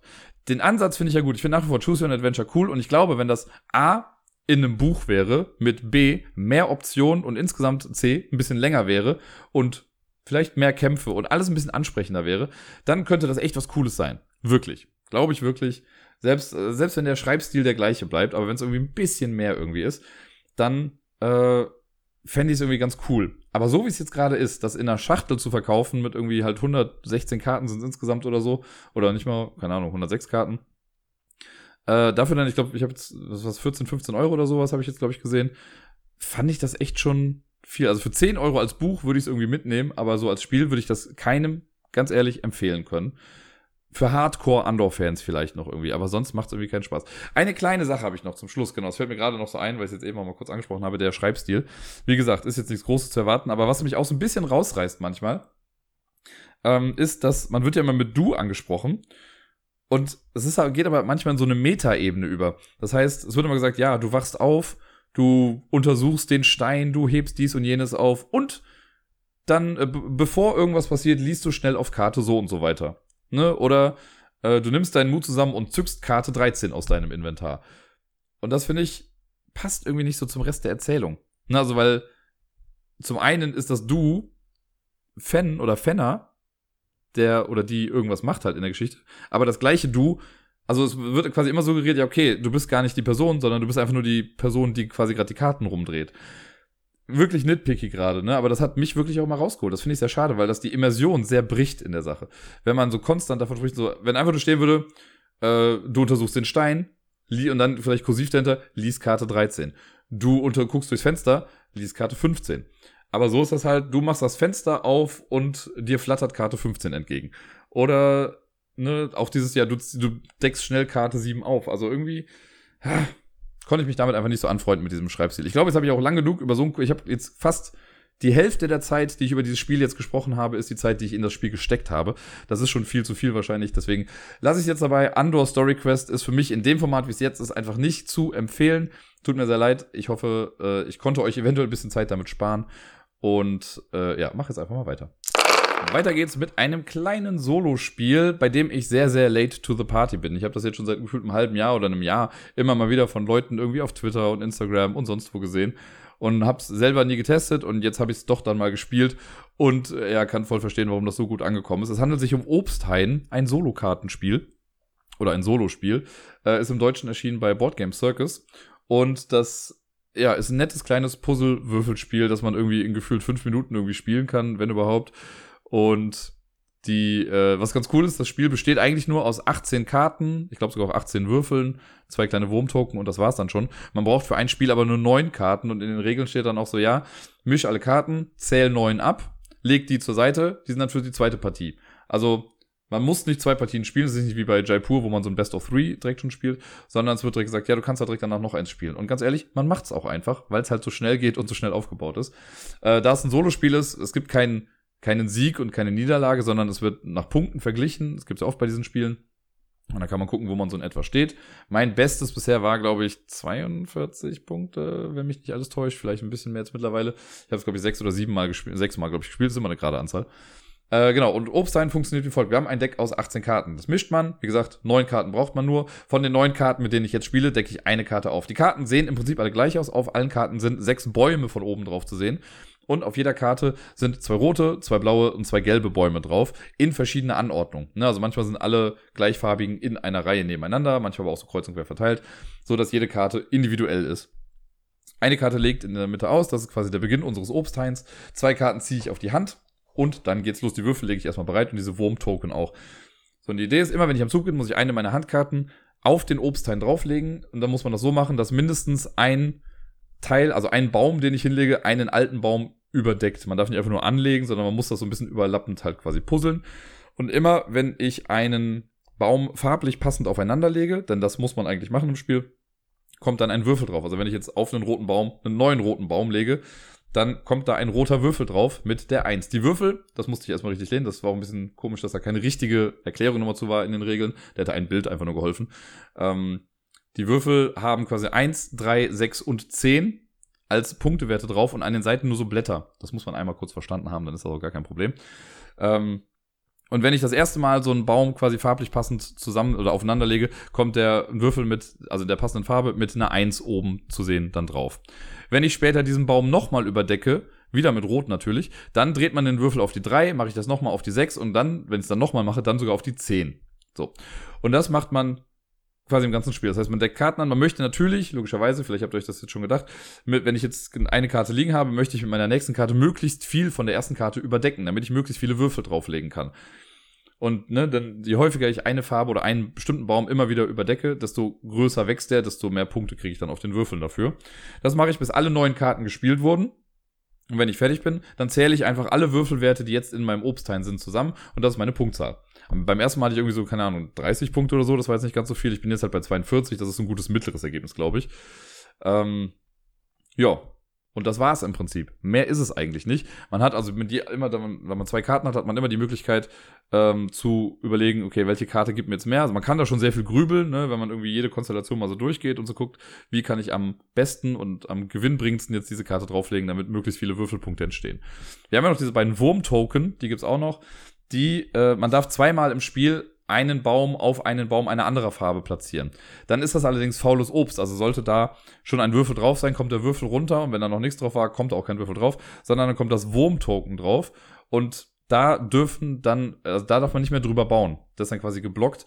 Aber das kann manchmal ganz sinnvoll sein. Ich habe das jetzt in meiner besten Punkterunde einmal gemacht, weil ich dann irgendwie zwei Würfel auf die 10 drehen konnte. Und ein Würfel, der sowieso nur eine 1 erstmal hatte, der ist dann halt verfault oder so. Aber das hat sich dann gelohnt. Ich habe gesagt, am Ende zählt man die Würfelergebnisse zusammen. Jedes Wurmtoken, das man benutzt hat, gibt einem nochmal drei Minuspunkte. Aber das hat sich hier für mich halt dann gut gerechnet, irgendwie, um doch noch auf eine hohe Punktzahl zu kommen. Ja, und wenn ich dann durch bin, nach gefühlt fünf Minuten oder so, oder zehn, wenn man sich sehr viel Zeit nimmt, dann baue ich das einfach ab, lege die Würfel runter und nehme die anderen neun Karten, die ich zur Seite gelegt habe und spiele das Ganze nochmal. Das heißt, dadurch alleine, dass es halt 18 verschiedene Karten gibt, man die immer mischt und immer andere Karten hat, hat das schon einen sehr hohen Wiederspielwert es gibt halt nicht diese eine perfekte Lösung, die man irgendwie machen kann, sondern es setzt sich immer irgendwie neu zusammen. Und das ist mega cool, sehr, sehr addictive. Als App-Game würde das auch mega gut funktionieren. Äh, es kommt in so einer kleinen Schachtel mit dabei, ist echt nicht überproduziert oder so. Das finde ich richtig, richtig toll. Ist ein total klasse Solospiel. Also für Leute, die so ein kleines Solo-Puzzle-Spiel irgendwie mögen, für die kann ich Obsthain ja quasi uneingeschränkt empfehlen mit Katzen habe ich mich in der letzten Woche auch noch mal kurz befasst. Ich habe noch mal eine Runde Cat Rescue gespielt, nachdem ich beflügelt war von den ganzen Solospielen, die ich so schon gespielt hatte. Jetzt in der Zeit dachte ich mir, ach komm, Cat Rescue kannst du auch noch mal auf den Tisch hauen. Und siehe da, ich habe es ja gesagt, die letzten Mal habe ich es nie geschafft, an diese magischen 40 Punkte ranzukommen. Aber dieses Mal lief alles so perfekt gut, also nicht perfekt gut, aber es lief echt, echt gut, so dass ich insgesamt ein Ergebnis von 42 Punkten hatte. Also sogar über die 40 noch drüber gekommen bin. Das hat mich mega glücklich gemacht. Das war wirklich sehr befriedigend irgendwie zu sehen, dass alles genauso funktioniert. Und da gab es einen relativ coolen, ich sag mal, Trick, den ich da irgendwie hatte. Denn es gibt, ähm, also falls ihr euch daran erinnert, man hat ja dieses 4x4-Raster, man legt immer Katzen raus und immer wenn ich es schaffe, drei oder vier Katzen in einer Reihe in einer Farbe zu haben, dann werden die mittleren Katzen davon rumgedreht. Und die rumgedrehte Katzen kann man dann halt, wenn man sie quasi aus dem Raster rausschiebt, ähm, zur Adoption freigeben. Dann sind die halt quasi weg und das gibt einem dann Siegpunkte. Und es gibt ja auch so Joker-Katzen, die, die so eine Regenbogenfarbe haben. Und wenn man es schafft, ich sage es einfach mal auf Feld 1, und auf Feld 3 äh, also mit einem Feld Lücke dazwischen, die Regenbogenkatzen zu haben, dann kann man andere Katzen einfach immer nur noch da durchschieben und jede Katze da drin wird rumgedreht, weil die Regenbogenkatze zählt ja als jede andere Katze auch irgendwie. Und so kann man da voll viele Karten einfach durchjagen und alle werden automatisch dann rumgedreht. Das war voll gut und hat auf jeden Fall dazu beigetragen, dass äh, das funktioniert hat. Zumal ich hatte sogar so ein Dreieck, also ich hatte ich sag mal, oben links eine Regenbogenkatze, dann zwei Felder rechts davon und zwei Felder drunter davon, das Ding, so dass ich zwei Möglichkeiten hatte, da immer Katzen durchzuschieben. Das hat, ja, worked like a charm und hat äh, echt viel Spaß gemacht, dass das irgendwie so funktioniert hat. Es klappt natürlich nicht immer so, aber das hat mich sehr, sehr glücklich zurückgelassen, dass ich da dieses Mal eine so hohe Punktzahl erzielen konnte. Das normale Pandemie ist nicht die einzige Pandemie-Variante, die ich letzte Woche spielen konnte. Ich habe auch das meiner Meinung nach beste Pandemie oder den besten Pandemie-Ableger, abgesehen von den Legacy-Spielen, weil die stehen unangefochten oben an der Spitze, aber von den handelsüblichen Pandemie-Spielen äh, das Beste gespielt, und zwar Pandemic Fall of Rome oder wie es auf Deutsch heißt, Pandemie Untergang Roms. Da habe ich ja, ich weiß noch, äh, in einer Folge, die schon lange, lange zurückliegt, auf jeden Fall, habe ich mal äh, in einer Woche nur dieses Spiel gespielt, weil es irgendwie nicht zu was anderem kam und deswegen habe ich da so eine Pandemie-Folge draus gemacht, wo ich auch, glaube ich, die Top 10 Pandemie-Spiele und sowas gerankt habe. Äh, diesmal ist es nicht so, aber da habe ich schon gesagt, ich finde das halt richtig gut und habe da ausführlich drüber gesprochen. Ich werde jetzt heute nicht so mega ausführlich drüber sprechen, wie ich es damals gemacht habe, aber trotzdem mal kurz aufzählen, was so die Unterschiede sind und warum ich das eben so cool finde. Grundlegend kann man sagen, dass der Name Pandemie in diesem Spiel einfach nichts mehr zu suchen hat. Ne? war ja schon bei Rising Tide, war es ja schon grenzwertig, weil da ja auch keine Krankheit mehr war, sondern das Wasser sich so ausgebreitet hat. Hier ist es halt so, dass wir Barbarenstämme haben, die Europa befallen und alle auf dem Weg nach Rom sind. Das hat halt mit Krankheiten einfach nichts mehr zu tun. Deswegen ist Pandemie ein bisschen witzlos. Mittlerweile machen sie es ja auch so, wenn sie jetzt ein Spiel rausbringen, das auf Pandemie basiert, dann heißt das Spiel irgendwie und hat dann nur unten den Zusatz äh, Pandemic System oder sowas. Es kommt jetzt so ein World of Warcraft Spiel raus, äh, Wrath of the Lich King, das auch ein Pandemic System Game ist. Da hat Dice Tower letztens ein Spiel zugemacht. Und das ist schon so ein Ding, weil ich habe ja eigentlich All Things Pandemic oder fast alles davon. Und da mache ich, glaube ich, einen Bogen drum, weil ich habe halt einfach mit World of Warcraft gar nichts zu tun. Da müsste mich das Spiel schon sehr, sehr catchen, damit ich dann über die IP über hinwegsehen kann. Äh, aber ansonsten, glaube ich, brauche ich das dann jetzt mal nicht. Ja, in Fall of Rome, wie gesagt, wir spielen in Europa. Das Ganze spielt zu Zeiten, in denen das mal wichtig war. Ich möchte jetzt keine Jahreszahlen sagen, weil sie werden safe falsch sein. Und äh, genau, es gibt keine Krankheiten, die wir ausrotten müssen oder so. Es gibt fünf Barbarenstämme, die uns das Leben schwer machen. Die haben auch alle irgendwelche Namen. Und die platziert man am Anfang auf so Vorratsfelder auf dem Board. Und dann ist es so, dass wir, wie beim normalen Pandemie, kooperativ natürlich spielen. Wir haben, wenn wir am Zug sind, vier Aktionen, mit denen wir versuchen rumzugehen, Karten zu tauschen, äh, Würfel wegzunehmen und dann die Siegbedingungen zu erfüllen. Und wenn man dann fertig ist, zieht man zwei Karten vom Spielerkartenstapel, auch alles wie gehabt wie bei Pandemie. Ähm, und dann breiten sich die Invasoren aus. Das ist ein bisschen wie wenn das Virus dran ist bei Pandemie. Dann deckt man so Karten auf und dann werden Würfel aufs Feld gelegt. Hier ist es, also gibt es so zwei, drei gravierende Unterschiede. Das eine ist zum Beispiel die Siegbedingung an sich. Bei Pandemie ist es ja noch so, wir gewinnen nur, wenn wir die vier Heilmittel haben. Das heißt, wenn wir viermal jeweils fünf Karten abgegeben haben oder vier, wenn man die Wissenschaftlerin im Spiel hat. Und dann hat man gewonnen, wenn man das bei allen geschafft hat. Hier kann man es ein bisschen aussuchen. Das finde ich sehr spannend. Man kann nämlich entweder, also bei jedem Stamm von den fünf, die es gibt, kann man entscheiden. Entweder ich mache ein Bündnis mit dem. Das heißt, ich gebe fünf Karten ab, gehe dann zu einem der Würfel hin, sag so, ey, guck mal, können wir nicht zusammenarbeiten? Äh, dann arbeitet man mit denen zusammen. Die sind dann immer noch böse im Prinzip, aber man kann die später anheuern für bestimmte Sachen. Also, wenn man das mit allen gemacht hat, ist auch gut. Man kann aber auch sagen, so, okay, drei von den Stämmen, mit denen habe ich jetzt ein Bündnis, die anderen finde ich doof, mit denen kämpfe ich jetzt. Und wenn man es schafft, die quasi auszurotten, also vom Feld quasi komplett zu löschen, dann hat man auch gewonnen. Das ist ein bisschen schwieriger, weil die kommen ja irgendwie immer mal wieder.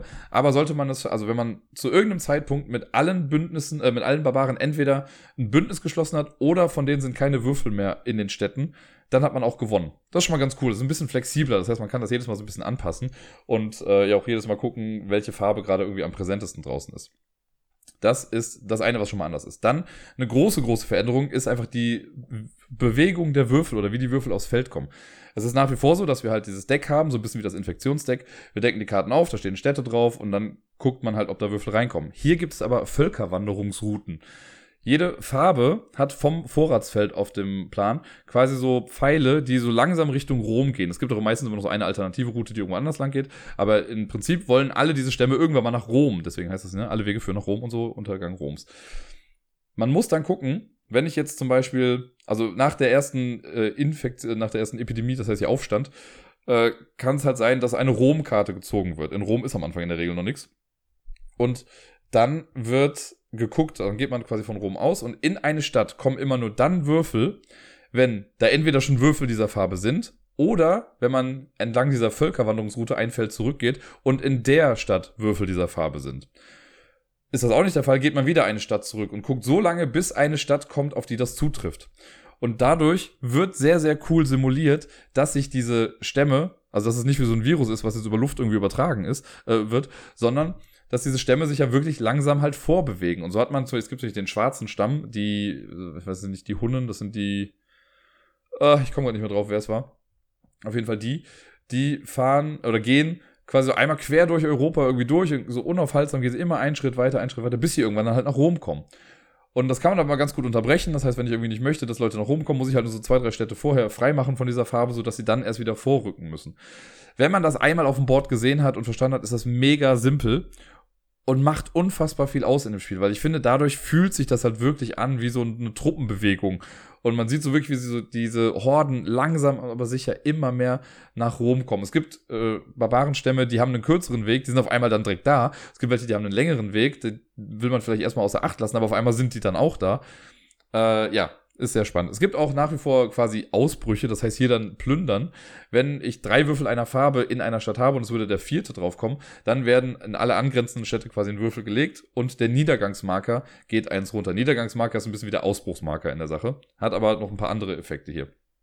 Das ist also nochmal was anderes, wie sich die Würfel generell bewegen. Dadurch wirkt das Ganze auch sehr organisch. Äh, dann gibt es in dem Spiel Würfel, die wir würfeln müssen zum Kämpfen. Denn wir selber als Charaktere sind zwar ganz cool und können was machen, aber wir selber nehmen quasi keine Würfel weg. Es gibt Legionen, das sind extra Einheiten, die kann man im Laufe des Spiels quasi ausheben an bestimmten Orten, quasi an den Forschungszentren, so nenne ich es jetzt mal an den Kastellen. Wenn man die irgendwo hat, kann man da eine neue Armee ausbilden, dann kriegt man so kleine Figürchen mit seiner Figur mit und immer wenn man sich bewegt, kann man bis zu drei Figuren davon mitnehmen. Und wenn ich auf ein Feld komme, wo ich Legionen habe und da sind auch Barbarenwürfel, dann darf ich für jede Legion, die ich habe, einen Würfel werfen, bis zu drei höchstens, und dann mache ich das, was da draufsteht. Und auf diesen Würfeln kann halt sein, okay, nimm einen Barbarenwürfel weg, nimm eine Legion weg, nimm einen Würfel und eine Legion weg, oder nimm zwei Würfel und eine Legion weg. Das sind so die Möglichkeiten, die es da gibt. Und es gibt so einen kleinen Adler. Und der Adler, das ist die Sonderfähigkeit. Jede Spielerkarte also jede, äh, jede Charakterkarte, die man wählen kann, hat unten eine Sonderfähigkeit und das ist bei jedem was anderes. Wenn ich jetzt eine Figur habe, es gibt zum Beispiel eine so eine Orakeltante, die ist halt kacke im Kämpfen, ne, so rein historisch gesehen, die kann wenn die halt den Adler würfelt, muss halt eine eigene Legion dran glauben, weil die halt jetzt nicht so die beste Truppenführerin ist. Wenn man aber jetzt den äh, großen Feldmarschall irgendwie da hat, dann äh, kommt irgendwie zusätzlich kommen noch zwei Barbarenwürfel raus. Also das ist ganz cool gemacht, dass das bei allem irgendwie was anderes triggert. Das macht das Ganze sehr vielfältig und macht mir sehr viel Spaß. Genau, dann haben wir schon mal Kämpfen. Ähm, durch die Legionen und die Kastelle und so kann man auch das Platzieren von Würfeln stellenweise verhindern. Wenn ich in einer Stadt oder wenn es eine Stadt gibt, in der nur Legionen stehen, angenommen stehen zwei Legionen und da sollte ein Würfel reingesetzt werden von einer, von irgendeinem Barbarenstamm, dann gehen die Legionen alle raus, aber der Würfel wird auch nicht platziert. Ein bisschen anders ist es, wenn zusätzlich zu den Legionen noch entweder ein Kastell und oder wir noch mit drinstehen, also eine äh, Figur von einer mitspielenden Person, dann ist es nämlich so, dass da nur eine Legion rausgeht und der Würfel nicht platziert wird. Das heißt also, wir geben, sind nochmal so ein zusätzlicher Schutz für die Legionen, wenn Würfel platziert werden. Das alles in Kombination ist schon einfach sehr cool und man versucht halt dann trotzdem, es gibt halt die Aktion mit äh, Kartentauschen, ne? wenn man in der gleichen Stadt ist, kann man Karten tauschen. Bündnisse schließen ist quasi Heilmittel entdecken, dafür muss man dann in einer Stadt sein, in der ein Würfel dieser Farbe ist. Da ist halt nochmal ne, auch gesagt, man kann die auch nicht ausrotten und Stämme, mit denen man ein Bündnis geschlossen hat, greifen trotzdem andere Städte immer noch an. Ne? Man kann die dann nur später rekrutieren. Wenn ich dann in einer Stadt bin, ich sag mal, ich habe jetzt mit Orange jetzt schon ein Bündnis geschlossen und ich bin in einer Stadt mit drei orangenen Barbarenwürfeln, dann kann ich eine andere orangene Karte einfach abgeben und sagen, ey Leute, ihr arbeitet jetzt für mich und dann werden daraus auf einmal Legionen. Das ist auch sehr cool. So kann man auch zum Beispiel schnell äh, eine, einen ganzen Stamm nochmal vom Bord nehmen. Ne? Wenn nur noch drei Würfel von dieser Einfarbe da sind, bevor ich jetzt kämpfe und eventuell riskiere zu verkacken, mache ich aus denen einfach Legionen und habe dadurch auch alle Würfel dann entfernt. Ähm, habe ich noch irgendwas vergessen? Ja, wichtig noch die Aktionskarten. Es gibt unfassbar viele Aktionskarten in dem Spiel. Die werden am Anfang gemischt. Es wird eine bestimmte Anzahl in das Spielerkartendeck gemischt. Und da ist es dann so, wenn ich die Karte habe, wie auch bei Pandemie schon, die kann man quasi jederzeit spielen. Das ist auch keine Aktion. Aber was hier besonders cool ist, es ist mal so ein kleines Dilemma mit dabei. Ich kann nämlich eine Aktion einfach für ihre obere Aktion spielen. Es gibt zum Beispiel die, äh, das gibt es auch in der Erweiterung, hier extra Zeit oder so, dass man zwei Aktionen mehr hat. Das heißt, ich spiele die und die aktive Person darf zwei Aktionen mehr in dem Zug machen. Ich kann aber jede Aktion auch in der korrupten Variante spielen und dann wird die Aktion stärker. Korrupt heißt in dem Fall, ne, jetzt bei der mit den plus zwei Aktionen, wenn ich das auf die korrupte Art und Weise spiele, darf ich vier Aktionen mehr machen oder der Person, die gerade dran ist, vier Aktionen mehr geben. Oder es gibt zum Beispiel, ich sag mal, die Prognose, das heißt, ich decke die obersten sechs Karten vom Invasorenstapel auf und darf die sortieren, das ist die normale Aktion. Wenn ich die korrupte Version mache, darf ich aus diesen sechs Karten eine Karte auch rausnehmen, so wie die zähe Bevölkerung normalerweise, sodass die gar nicht mehr kommt, was auch sehr stark ist. Der Nachteil ist, immer wenn ich eine korrupte Aktion mache, muss ich mit meinem Niedergangsmarker ein Feld nach unten gehen. Und der Niedergangsmarker ist der, der auch immer weiter runtergeht, wenn man eine Plünderung hat, also einen Ausbruch. Und wenn der ganz unten ist, hat man halt eben auch verloren. Das heißt, man spielt so ein bisschen mit dem Zustand der Stadt Roms, äh, um halt eventuell bessere Aktionen zu machen. Das ist hin und wieder gar nicht mal so verkehrt, das zu tun, aber man muss das sehr mit Vorsicht genießen. Ja, und ansonsten so die, also man gewinnt, habe ich ja schon gesagt. Sorry, war gerade so ein bisschen stottern. Äh, man gewinnt, wenn man es schafft, entweder mit allen ein Bündnis zu schließen oder sie halt ausgerottet zu haben. Also wenn das alles gleichzeitig eintritt. Man verliert standardmäßig, wenn von einer Farbe keine Würfel mehr da sind, wenn der Niedergangsmarker ganz unten ist. Man verliert auch, wenn es eine Plünderung in Rom gibt. Also wenn Rom einen Ausbruch hat, dann verliert man. Das ist halt das tricky Ding, weil in Rom können alle Städte, äh, kommen alle zusammen. Also alle fünf Stämme können in Rom rein und alle von jeder Farbe gibt es eine Karte im Invasorenstapel, die Rom sagt. Das heißt, da könnte relativ viel Action irgendwie passieren. Ähm, genau, man verliert auch, ja, wenn keine Würfel mehr da sind, wenn der Niedergangsmarker unten ist, wenn Rom geplündert wurde. Ja, ich glaube, das war sogar, das waren so die ganzen äh, Verlustbedingungen. Und das alles in Konstellation fühlt sich einfach zum einen anders genug an, also richtig anders an, um nicht mehr einfach nur noch ein Pandemie-Klon zu sein. Es ist halt einfach ein anderes Spiel, das auf der Prämisse von Pandemie basiert. Und das halt aber richtig gut. Also es nimmt so mit die besten Teile, die bei Pandemie noch funktioniert haben. Und das ist bei mir halt auch das System an sich, ne, das mit Kartenmischen wieder oben drauflegen, dieses exponentielle Wachstum. Das funktioniert halt einfach richtig gut das mit diesen Völkerwanderungsrouten, die Aktionen, wo man äh, Entscheidungen noch treffen muss, die ganzen neuen Charaktere mit ihren Fähigkeiten, die Legion, mit denen man kämpfen kann. ist natürlich auch so ein bisschen Glück stellenweise, ne? Wenn ich irgendwie immer scheiße würfle, so ja, ist ein bisschen blöd. Aber da gehört auch noch viel anderes mit dazu, um dieses Spiel dann zu gewinnen oder eben auch zu verlieren. Und das macht unfassbar viel Spaß, hat einen großen Wiederspielwert. Es hat äh, eine Sache, das Setup ist jedes Mal relativ ähnlich. Also es gibt immer bei normalen Pandemie ist es ja so, man mischt einfach alle Infektionskarten, deckt dann neun auf, in die ersten drei kommen drei Würfel, dann kommen zwei in die nächsten drei und dann nochmal einer in die nächsten drei. Hier ist es so, dass man zu Beginn schon fünf Karten auf dem Infektionsablagestapel hat. Die haben so einen roten Rahmen, das ist für das Setup mega einfach gemacht worden. Das sind alles die Rom-Karten. Von, jeder, von jedem Barbarenstamm quasi einmal die Rom-Karte, sind schon direkt auf dem Ablagestapel. Dann hat man neun Karten mit einem goldenen Rahmen, die muss man mischen und dann macht man dieses normale Setup. Das sind jeweils die ersten Felder dieser Völkerwanderungsrouten. Das heißt, diese neun Felder werden immer am Anfang bedeckt sein, aber man weiß nicht, welche Farbe jetzt am stärksten irgendwie vertreten ist. Und erst danach kommen die total gemischten Karten aus diesem Invasorenstapel. Wenn dann der erste Aufstand kommt, dann ist es wieder so, dass dann die unterste Karte gezogen wird äh, von diesem Stapel und eine, also drei Würfel kommen dann in eine Random Stadt, also wo dann wirklich ohne äh, Beachtung der Völkerwanderungsrouten einfach drei Würfel draufkommen. Dann wird das alles gemischt, oben draufgelegt und ab da kann es halt sein, dass sich die Leute auf den Weg nach Rom machen oder es wird so sein, dass sie sich auf den Weg nach Rom machen und da muss man halt eben gucken, dass man das irgendwie hinbekommt. Wenn jemand noch nie Pandemie gespielt hat, würde ich immer sagen, holt euch erstmal das normale Pandemie, um zu sehen, ob euch dieses Spielprinzip gefällt und ob ihr mit dieser ganzen Systemsache irgendwie auch zurechtkommt. Wenn man darüber hinaus aber sagt, ich möchte nur ein anderes Pandemiespiel noch haben, dann würde ich sagen, holt euch Untergang Roms. Ne, wenn es jetzt nicht Legacy oder sowas sein soll, weil wie gesagt, Legacy ist mega gut, das sollte jeder mal irgendwie gespielt haben. Aber wenn man von diesen normalen Spielen, die man eh immer wieder spielen kann, eins haben möchte, dann würde ich sagen, holt euch Fall of Rome, weil das zu, im, im Vergleich zum anderen Pandemie meiner Meinung nach das krass anders, also das ist, was sich halt am meisten anders anfühlt und einfach sehr, sehr ja, variantenreiches Spaß macht. Es gibt noch so einen Solo-Modus, wenn man auf Boardgame Geek guckt, gibt es auch noch ganz viele andere Varianten, die man irgendwie mit reinhauen kann. Es ist einfach echt cool und hat wirklich ein, ja, fühlt sich anders an. Ich wiederhole mich gerade. Es ist toll. Es kriegt alle Daumen der Welt nach oben. Holt euch Pandemie, Untergang Roms oder auf Englisch Pandemic Fall of Rome. Vor ein paar Wochen schon habe ich ja so zwei Rezensionsexemplare bekommen. Einmal Little Factory was ja nicht so super angekommen ist bei mir. Äh, und das andere Spiel war Last Message. Das konnte ich bis da noch nicht spielen, weil man dafür mindestens zu dritt sein muss. Und bisher habe ich dann irgendwie alles auch immer nur zu zweit oder alleine gespielt. Aber wir haben gestern einen Spieleabend gemacht zu dritt und da habe ich das dann mal mitgebracht. Und es ist ein Spiel, von dem ich, äh, kann ich direkt mal sagen, ich habe echt nicht viel erwartet. Und dann haben wir es viermal in Folge gespielt, weil es uns doch irgendwie sehr viel Spaß gemacht hat. Und das fand ich einen richtig schönen kleinen Überraschungserfolg. Äh, Last Message, ja, ist, ich würde mal fast sagen, entstanden, weil Mikro Makro so erfolgreich wurde, weil Wimmelbilder irgendwie ein Begriff wieder waren für die Menschen. Und deswegen hat man sich dann gedacht, ey, bei Yellow, wir müssen auch ein Spiel mit Wimmelbildern rausbringen. Und das haben sie jetzt mit Last Message gemacht. Das Ganze erinnert mich also wenn man wenn man es ganz weit fasst, so ein bisschen an Deception, Murder in Hong Kong oder CS-Files für die Leute, die das unter dem Namen noch kennen auch. Äh, insofern, dass es zwei Parteien gibt, die gegeneinander spielen. Es gibt quasi, ich jetzt mal, die Guten und die Bösen.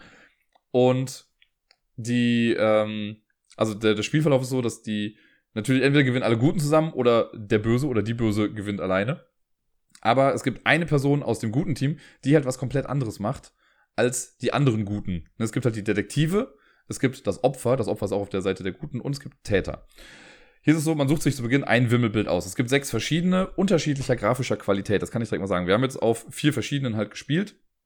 Und da war eins dabei, was wir insgesamt echt nicht so toll fanden. Und ironischerweise ist das, würde ich sagen, von dem bekanntesten äh, Brettspiel-Illustrator von all denen, nämlich von Vincent Dutrade, der ja echt große Wellen geschlagen hat und sehr viele Boardgames illustriert hat irgendwie im, im Laufe der letzten Jahre, die auch irgendwie ganz cool sind. Ich habe auch immer schon gesagt, ich bin so ein bisschen müde irgendwie bei dem Stil.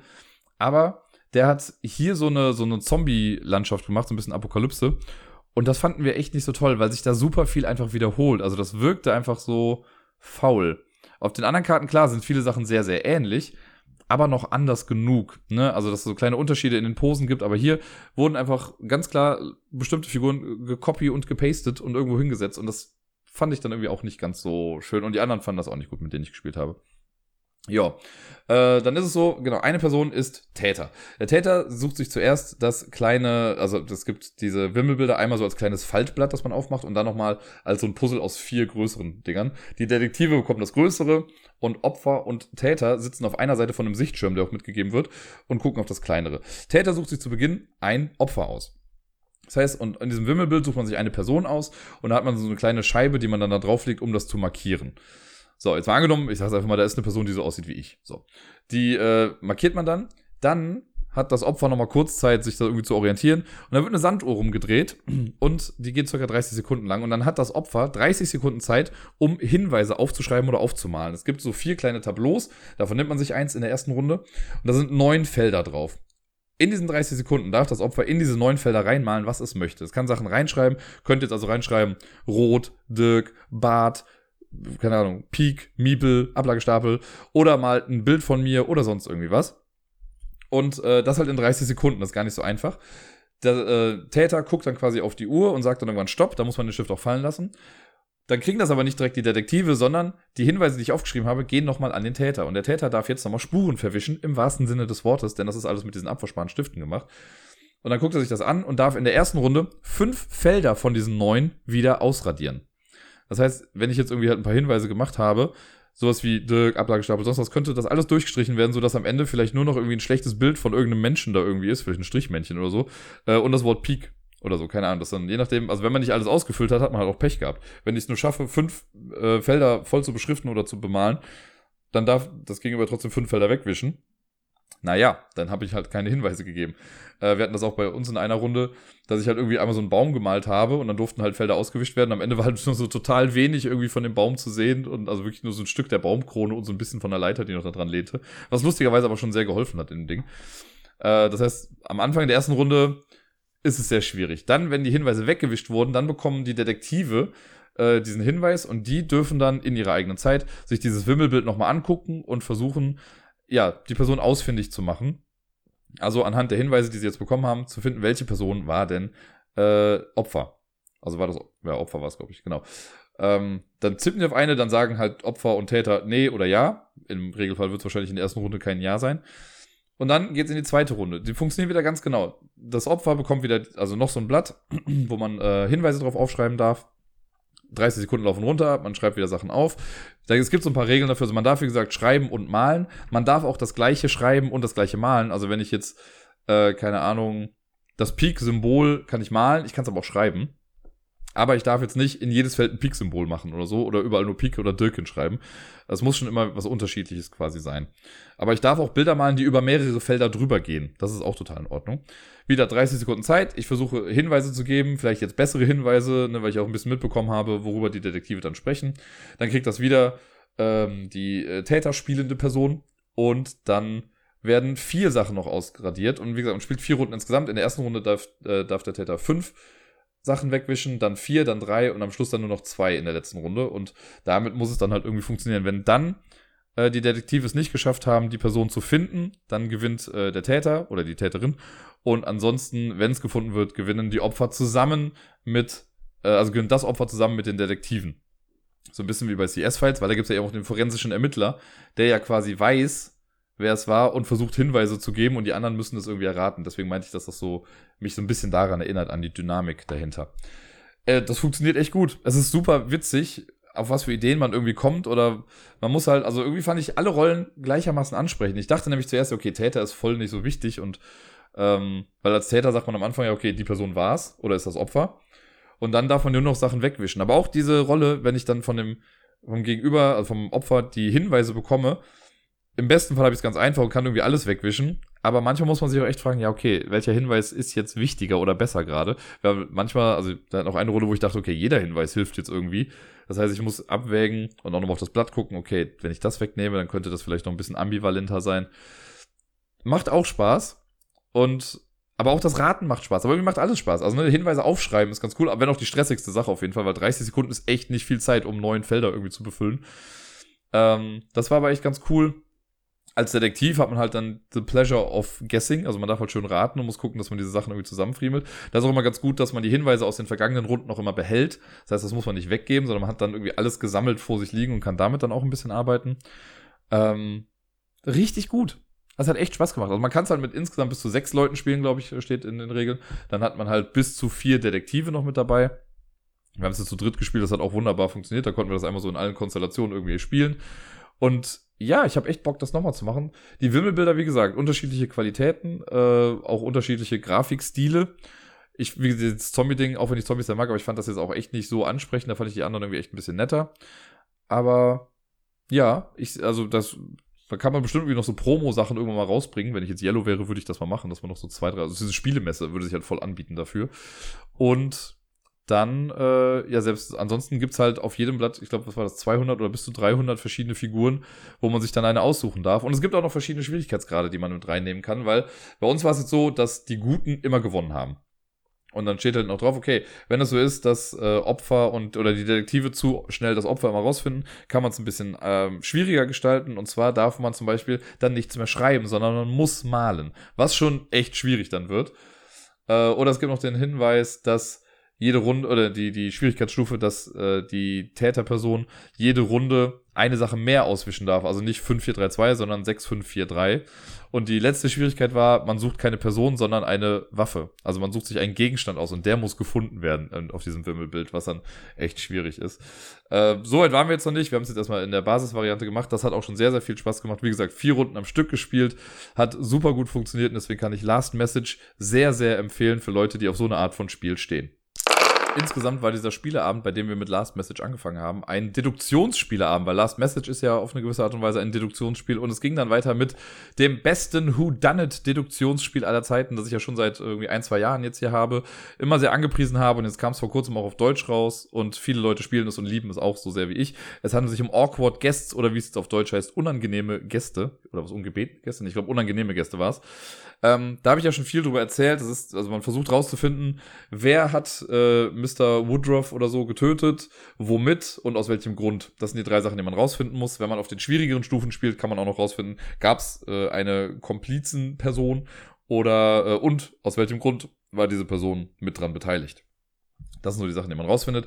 Hat ein sehr cooles Kartensystem. Also man hat so eine kleine Karte vor sich ausliegen und man weiß schon, wo der Mord passiert ist. Aber man muss halt, wie gesagt, noch die anderen Sachen rausfinden. Und das Ganze ist ein sehr, äh, ja, hat so eine Card-based Engine. Man hat immer sechs Karten auf der Hand am Anfang. Und wenn ich dran bin, darf ich nach zwei Sachen fragen. Es gibt sechs Verdächtige, beziehungsweise gibt es sieben verdächtige Personen. Ähm, das sind sechs verschiedene Einheiten, aber die äh, die B, die Berwick Sisters, so, das ist ein Zwillingspaar, die laufen immer zu zweit rum, deswegen zählen die als eine verdächtige Person, aber wenn es darum geht, wie viele Leute in einem Raum waren, zählen sie halt als zwei. So, das ist nämlich wichtig, weil man kriegt vom Hauspersonal auch immer mal wieder gesagt, so ja, in dem Raum haben sich drei Leute aufgehalten. Es kann also sein, dass das jetzt drei verschiedene Individuen waren oder es waren, äh, also trotzdem auch drei verschiedene Individuen, aber es war vielleicht eine Person und die Zwillinge. Das kann halt auch sein. Äh, man kriegt immer Hinweise und dieses Hauspersonal sagt einem was, die Polizei gibt einem Hinweise und die äh, Menschen, die selber daran beteiligt waren, eventuell, oder die ganzen Leute im Haus, diese Awkward Guests, die geben einem auch Hinweise und sagen halt, wo sie waren. Und das Ding ist, alle sagen die Wahrheit, nur die Person, die es halt war, die kann halt eventuell lügen. Das hatten wir in unserem Fall zum Beispiel. Da hat eine Person gesagt, nee, ich war auf jeden Fall alleine, als der Mord passiert ist. Und dann sagt aber eine andere Frau, ja, aber ich war auch in dem Raum, ne, in dem du sagst, dass du da warst. Und wenn man bei ihr weiß, okay, die lügt nicht, weil alles, weil sie halt irgendwie schon geklärt wurde, weil alle Motive es nicht sein konnten, dann weiß man, dass der andere Typ lügt und dann muss er halt auch äh, der Mörder gewesen sein. Und die, die, das Kernprinzip von Awkward Guest ist so, dass wir halt diese Karten haben. Ich frage nach zwei Sachen, zum Beispiel nach Living Room und Study. Und dann gucken alle anderen auf ihren Handkarten nach und alle Karten haben oben rechts so ein kleines Feld, wo drin steht, worauf sich diese Karten beziehen oder wofür man die eintauschen kann. Und wenn die anderen jetzt Karten haben, wo Study draufsteht oder eben Living Room, dann können die die erstmal verdeckt hinlegen und geben mir den Gesamtwert dieser Karten an. Alle Hinweise haben entweder eine Stufe 1, 2 oder 3 und man rechnet das alles zusammen. Stufe 3 Hinweise sind immer super gut, weil die halt viele Sachen direkt ausschließen. Stufe 1 Karten sind eher so ein bisschen vage und 2 ist irgendwo so in der Mitte. Äh, so, und wenn jetzt zum Beispiel äh, die Pik Dame dann sagt, ja, ich habe einen, also ich habe zwei Karten und insgesamt ist das eine 5, dann legt ihr das hin, macht so einen kleinen Marker drauf im Wert von 5 und ne, alle anderen machen das dann auch. Und dann wird äh, dann habe ich quasi als aktive Person gerade dann die Wahl, mit wem ich jetzt tauschen möchte. Ich kann alle Angebote annehmen, muss aber den gleichen Wert an Hinweisen zurückgeben, damit das immer fair ist quasi. Ne? Weil ich kann mir nicht einfach nur Karten nehmen, sondern dann nehme ich mir zwei Karten im Wert von fünf. Ich könnte dann theoretisch fünf Karten im Wert von eins zu, also nein, andersrum, also fünf Karten, die alle den Wert eins haben, dann zurückgeben, ist insgesamt auch der Wert von fünf und sind halt fünf Karten für die Person. Oder ich gebe halt auch eine Dreier- und eine Zweierkarte wieder oder eine zwei, zwei und eins. Das kann ich mir aussuchen, wie ich das möchte. Ich muss nicht mit allen tauschen. Ich kann auch bei einer Person dann sagen, so, nö, mache ich nicht. Ähm, weil ich irgendwie denke, ja, die Karte habe ich eh schon gesehen. Und dann trägt man das irgendwie alles ein und das machen alle Reihe um und nach jeder Runde möchte, kann man dann gucken, ob man lösen möchte. Ja, und wenn man es dann weiß, ich, wie gesagt, ich mache gerade einen sehr groben Abriss über das ganze Spiel, weil ich habe schon ein paar Mal drüber gesprochen, über das Spiel und ähm, muss das ja nicht mehr super ausführlich jetzt eigentlich machen. Aber es ist einfach ein sehr tolles Spiel, weil das halt so ein bisschen von dieser üblichen Formel wie Cluedo, sag ich jetzt mal, ein bisschen abgeht und man auch so richtig Routen verfolgen muss in dem Haus, wer ist wo lang gegangen, weil die Mordperson hat halt die Mordwaffe auf dem Weg zum Mordzimmer quasi dann erstmal eingesammelt. Das muss man auch noch mit alles berücksichtigen. Ähm, es gibt noch einen Unterschied, wenn man das Spiel nur mit dem Buch spielt oder mit der App. Die App würde ich auf jeden Fall empfehlen, denn es ist so, wenn man das Spiel ohne die App spielt, wenn ich irgendwann lösen möchte, dann, dann kann man eh nur Fälle spielen, die auch irgendwie im Buch drinstehen. Das ist dann so ein Code mit dabei. Äh, den schreibt man sich dann auf und dann kann man später in der Lösung danach gucken. Angenommen, ich sage, es war Person XY mit äh, dieser Mordwaffe und aus diesem Motiv. Dann gucke ich nach. Wenn ich recht habe, yay, habe ich gewonnen. Wenn ich aber falsch liege, dann bin ich halt raus aus dem Spiel. Dann werden meine Handkarten einfach nur noch aufgedeckt so dass alle das sehen können und alle Verbleibenden spielen dann noch weiter. Das ist halt mit Player Elimination, was eventuell ein bisschen blöd ist. Wenn man das mit der App spielt, so haben wir das jetzt auch gemacht, dann sagt einem die App, kann man in der App dann eingeben, okay, ich möchte den Fall lösen. Man gibt das dann da ein. Wenn man Recht hat, yay, gewonnen. Wenn man nicht Recht hat, dann hören das alle mit einem sehr äh, niederschmetternden Ton. Und man ist aber noch weiter im Spiel. Man darf nur in der Folgerunde nicht nochmal lösen. Das heißt, man muss einmal mit den Lösungsversuchen aussetzen, was eine sehr coole Bestrafung ist, weil man dann ja eigentlich schon nah genug dran ist und dann doch nochmal ein bisschen warten muss. Das finde ich viel besser äh, und ist ein bisschen ja, involviert dann die Leute doch nochmal ein bisschen mehr. Man kann vielleicht einfach mal, also man kann auch einen Hot Guess raushauen, so wie ich es gestern gemacht habe und dann leider verkackt habe, weil ich Idiot irgendwas durchgestrichen habe, was ich gar nicht hätte durchstreichen sollen.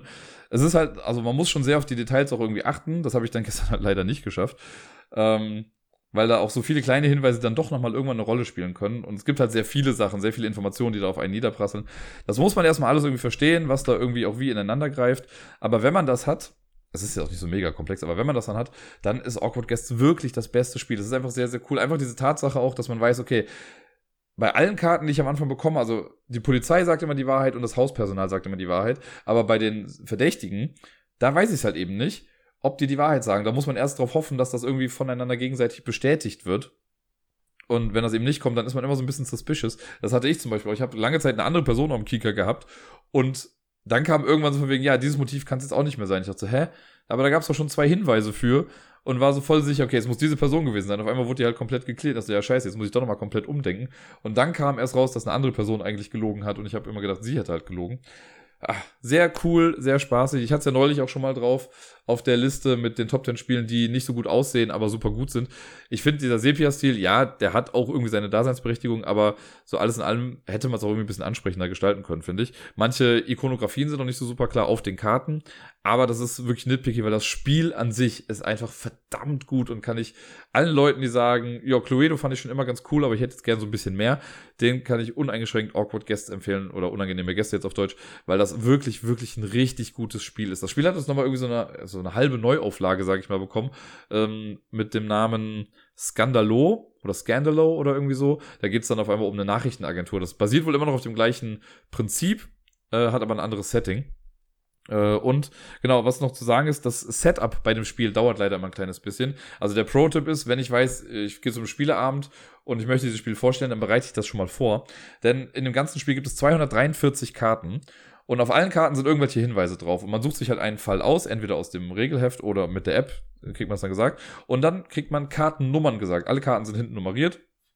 Und dann muss ich mir 70 Karten raussuchen. Das dauert halt ein bisschen. Die dann mal mischen. Und das ist dann das Falldeck. Es gibt halt sehr, sehr viele verschiedene Möglichkeiten, dieses Deck zusammenzustellen. Und manchmal muss man wahrscheinlich nur fünf Karten ändern und auf einmal ist es halt ein anderer Ausgang.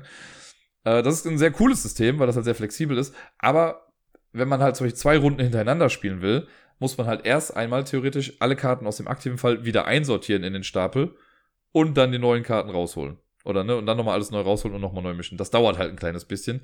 Ähm, ist halt auch schwierig, da irgendwie zu sagen, gut, ich bereite halt zwei Fälle direkt vor, weil sehr wahrscheinlich wird es sein, dass man manche Karten einfach in beiden Sachen braucht. Aber wenn einen das jetzt nicht so sehr stört, weil ich meine, wenn man ungefähr, ich sag mal, ein Stündchen gespielt hat, dann macht man einfach kurz eine Pipi-Pause und so und während die einen sich irgendwie damit beschäftigen, kann halt noch eine andere Person, meistens ich, dann äh, den neuen Fall schon mal irgendwie aufbauen, um dann direkt nochmal eine Runde zu spielen. Die Deduktionsdadelei ging weiter mit dem besten Spiel in Sachen Deduktion, das ich so kenne. Äh, wenn ihr mich kennt und den Podcast aufmerksam verfolgt habt in den letzten Jahren, wisst ihr, dass es nur Cryptid sein kann, über das ich jetzt gerade spreche. Auch ein Spiel, das dann irgendwann mal auf Deutsch erschienen ist. Ich habe es damals schon, ich glaube, es war 2018 oder 2019, ganz sicher bin ich mir gerade nicht mehr. Ähm, wahrscheinlich sogar eher 2018. Ja, ich glaube, es war sogar 2018. Das beste Spiel 2018, was ich da hatte. Ähm, das ist seitdem in den Top-Listen meiner Spielesammlung äh, aufgestiegen. Ich würde fast sagen, es, ich glaube, es war in der Top 100 sogar auf Platz 2. Wir wissen alle, dass Pandemie auf Platz 1 war. Äh, ich glaube, es war dann irgendwie Platz 2. Und ja, da ist es auch nach wie vor noch stellenweise sogar manchmal dann vielleicht auf Platz 1. Ich liebe dieses Spiel einfach, weil es Deduktion in seiner Reinstform ist. Ähm, die Idee dahinter ist, wir haben eine Karte, die wir am Anfang zusammenpuzzeln, basierend auf so einer kleinen Setup-Karte, die wir ziehen.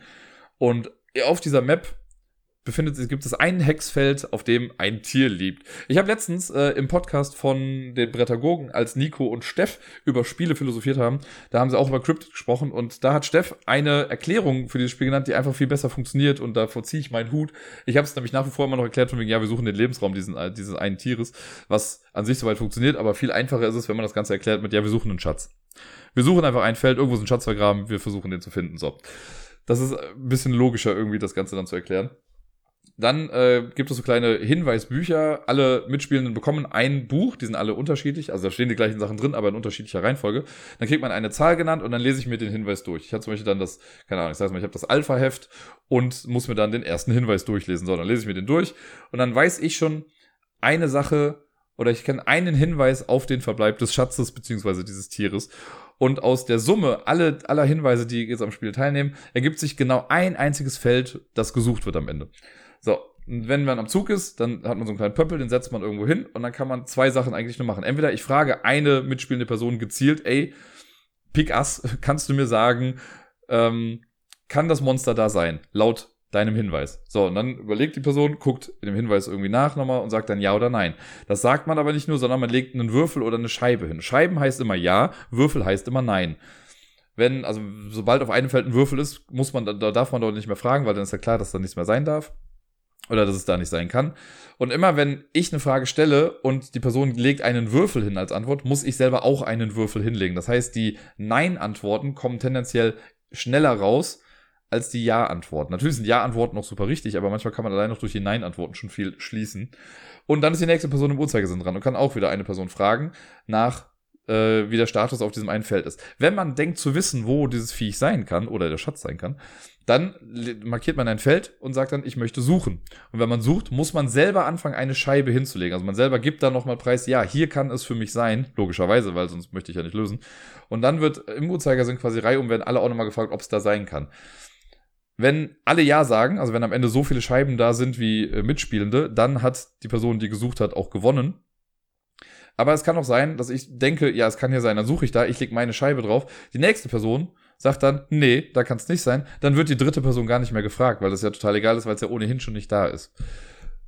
Ja, und das macht man dann so lange Runden lang, bis man halt rausgefunden hat, wo dieses Viech dann wohnt. Es ist Logik Deluxe quasi, einfach wenn man, also rauszufinden, wer welche Hinweise hat, finde ich mega spaßig, mega spannend. Was ich jedes Mal wieder höre, das war jetzt auch gestern Abend noch so, äh, mit der Pik Dame und ihrer besten Freundin, das Pik Ass. Ich weiß nicht, ob wir uns jetzt fest drauf geeinigt haben, aber ich nenne es jetzt einfach so. Ähm, da, also viele wünschen sich was, wo sie was aufschreiben können. Und ich weiß, ich habe auch auf Boardgame Geek schon gesehen, es gibt halt super viele so Cheat Sheets, wo man sich dann so Sachen abkreuzen kann. Aber ich denke mir immer, wenn die Designer gewollt hätten, dass man Sachen mitschreibt, dann hätten sie sich das entweder in die Regeln reingeschrieben oder hätten was mit reingelegt, um das eben zu tun. Gibt's aber nicht. Ich finde ja, die ganze Information ist ja auf dem Feld. Und klar, es ist irgendwie anfangs ein bisschen viel, aber wenn man sich halt ein bisschen Zeit nimmt, dann findet man auch irgendwie die richtigen Sachen dann raus. Und es hat sich auch gezeigt, also in der ersten Runde habe ich noch gewonnen, in der zweiten Runde habe ich nicht gewonnen. Da hat das Pick Ass gewonnen, weil äh, also ich hätte in der Runde danach sonst auch gewinnen können, aber das wurde dann zunichte gemacht. Also geht's auch ohne Aufschreiben und ohne besonders viel Erfahrung. Also selbst ich habe das Spiel jetzt schon so oft gespielt und klar, hin und wieder denke ich mir so, vielleicht habe ich so einen kleinen Vorteil, weil ich irgendwie das Würfelplacement ja oft auch mache, um zu bluffen, aber manchmal klappt's halt auch einfach nicht so gut. Ähm, und in dem Fall hatte ich aber echt das Gefühl, dass die meine beiden Mitspielerinnen von Anfang an voll auf Zack waren und ich da ebenbürtige Gegnerinnen auf jeden Fall hatte. Und damit kommen wir zum letzten Spiel für diesen Podcast, das ich letzte Woche gespielt habe. Es ist auch ein Deduktionsspiel. Wir haben es auch gestern Abend gespielt und ich habe letzte Woche schon mal ein bisschen drüber gesprochen. Es handelt sich nämlich um The Search for Planet X. Ich werde jetzt natürlich dann nicht mehr großartig auf die Regeln eingehen, das habe ich letzte Woche ja erst getan. Aber wir haben auch das jetzt zu dritt gespielt und das war das erste Mal, dass ich das Spiel mit mehr als zwei Leuten gespielt habe. Ich habe es davor eigentlich sonst größtenteils, also genau, ich habe es ja mit dem Krimi Master mal zu zweit gespielt, dann mit der Pick Dame jetzt mal zu zweit, sonst ein paar Mal solo irgendwie hin und wieder. Jetzt das erste Mal zu dritt. Das Spiel ist im Prinzip genau das gleiche. Man muss halt ein bisschen länger warten, bis man am Zug ist, weil natürlich ne, jede Person mehr braucht ein bisschen mehr Überlegungszeit auch und sowas. Das ist total okay. Ich hatte aber trotzdem das Gefühl, dass das Spiel jetzt nicht viel länger gedauert hat. Und eine Sache, die durch mehr SpielerInnen äh, am Tisch wichtiger wurde, meiner Meinung nach, ist die Theoriephase. Das ist ja so, dass immer wenn so alle drei Sektoren gibt es so eine Theoriephase und dann kann man äh, entscheiden, ob man so eine Theorie raushauen möchte und dann werden die später veröffentlicht und so. Und zu zweit kann man sich dann noch sehr gut aus dem Weg gehen eigentlich. Aber zu dritt wurde es dann schon ein bisschen enger. Also wir hatten das auch so, dass dann die, das Picasso und ich äh, zur gleichen Zeit in den gleichen Sektoren quasi auch was gelegt haben.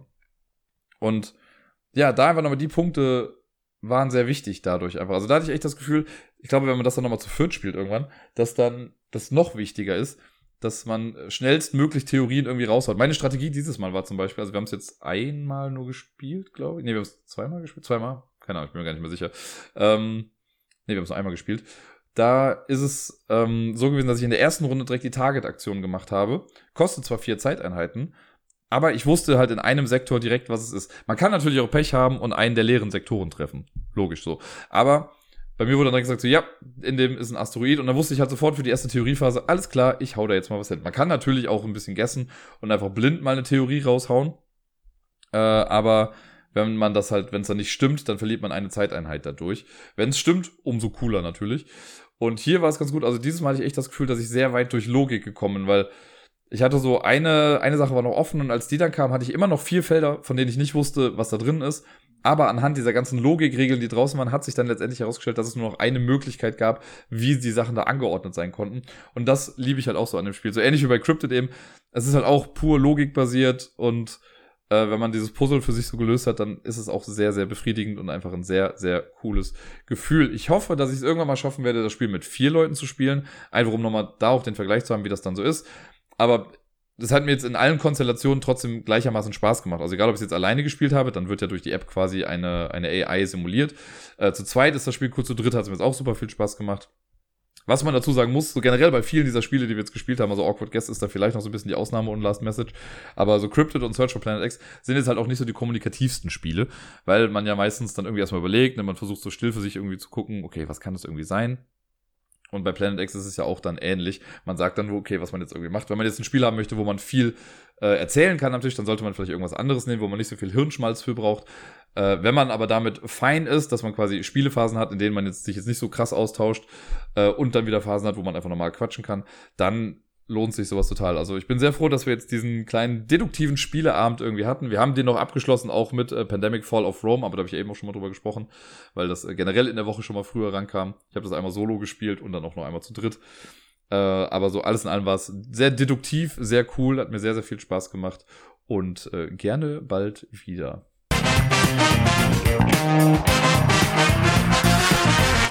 Die Top 10 Liste des heutigen Tages ist eine besondere Top 10 Liste, denn heute ist auch ein ganz besonderer Tag, denn ein ganz besonderer Mensch in meinem Leben hat heute Geburtstag. Meine liebe Schwester, nämlich der Titel der Episode hat es ja vielleicht schon auch irgendwie so ein bisschen angedeutet, äh, dass es heute darum geht. Genau, die hat heute Geburtstag und wenn ich mal so drüber nachdenke, also zum einen natürlich nochmal hier, äh, falls du es hören solltest, alles Gute zum Geburtstag. Ich werde es später vielleicht nochmal sagen für die Leute, die die Top 10 Liste gerne mal überspringen.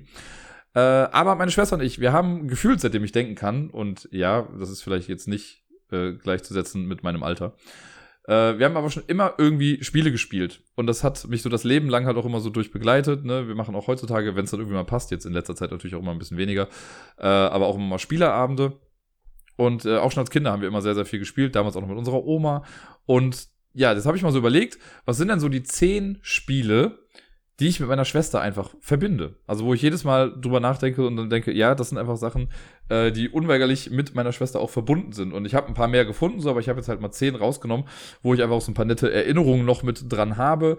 Äh, manchmal auch kürzere Erinnerungen, aber ja, alles in allem ganz lustig. Und ich äh, beziehe mich hier ganz klar auf Brett- und Gesellschaftsspiele und nicht auf Videospiele, denn Kleine Anekdote am Rande, aber das kriege ich jedes Mal von meiner Schwester zu hören, wenn wir über Videospiele sprechen oder spätestens über den Super Nintendo.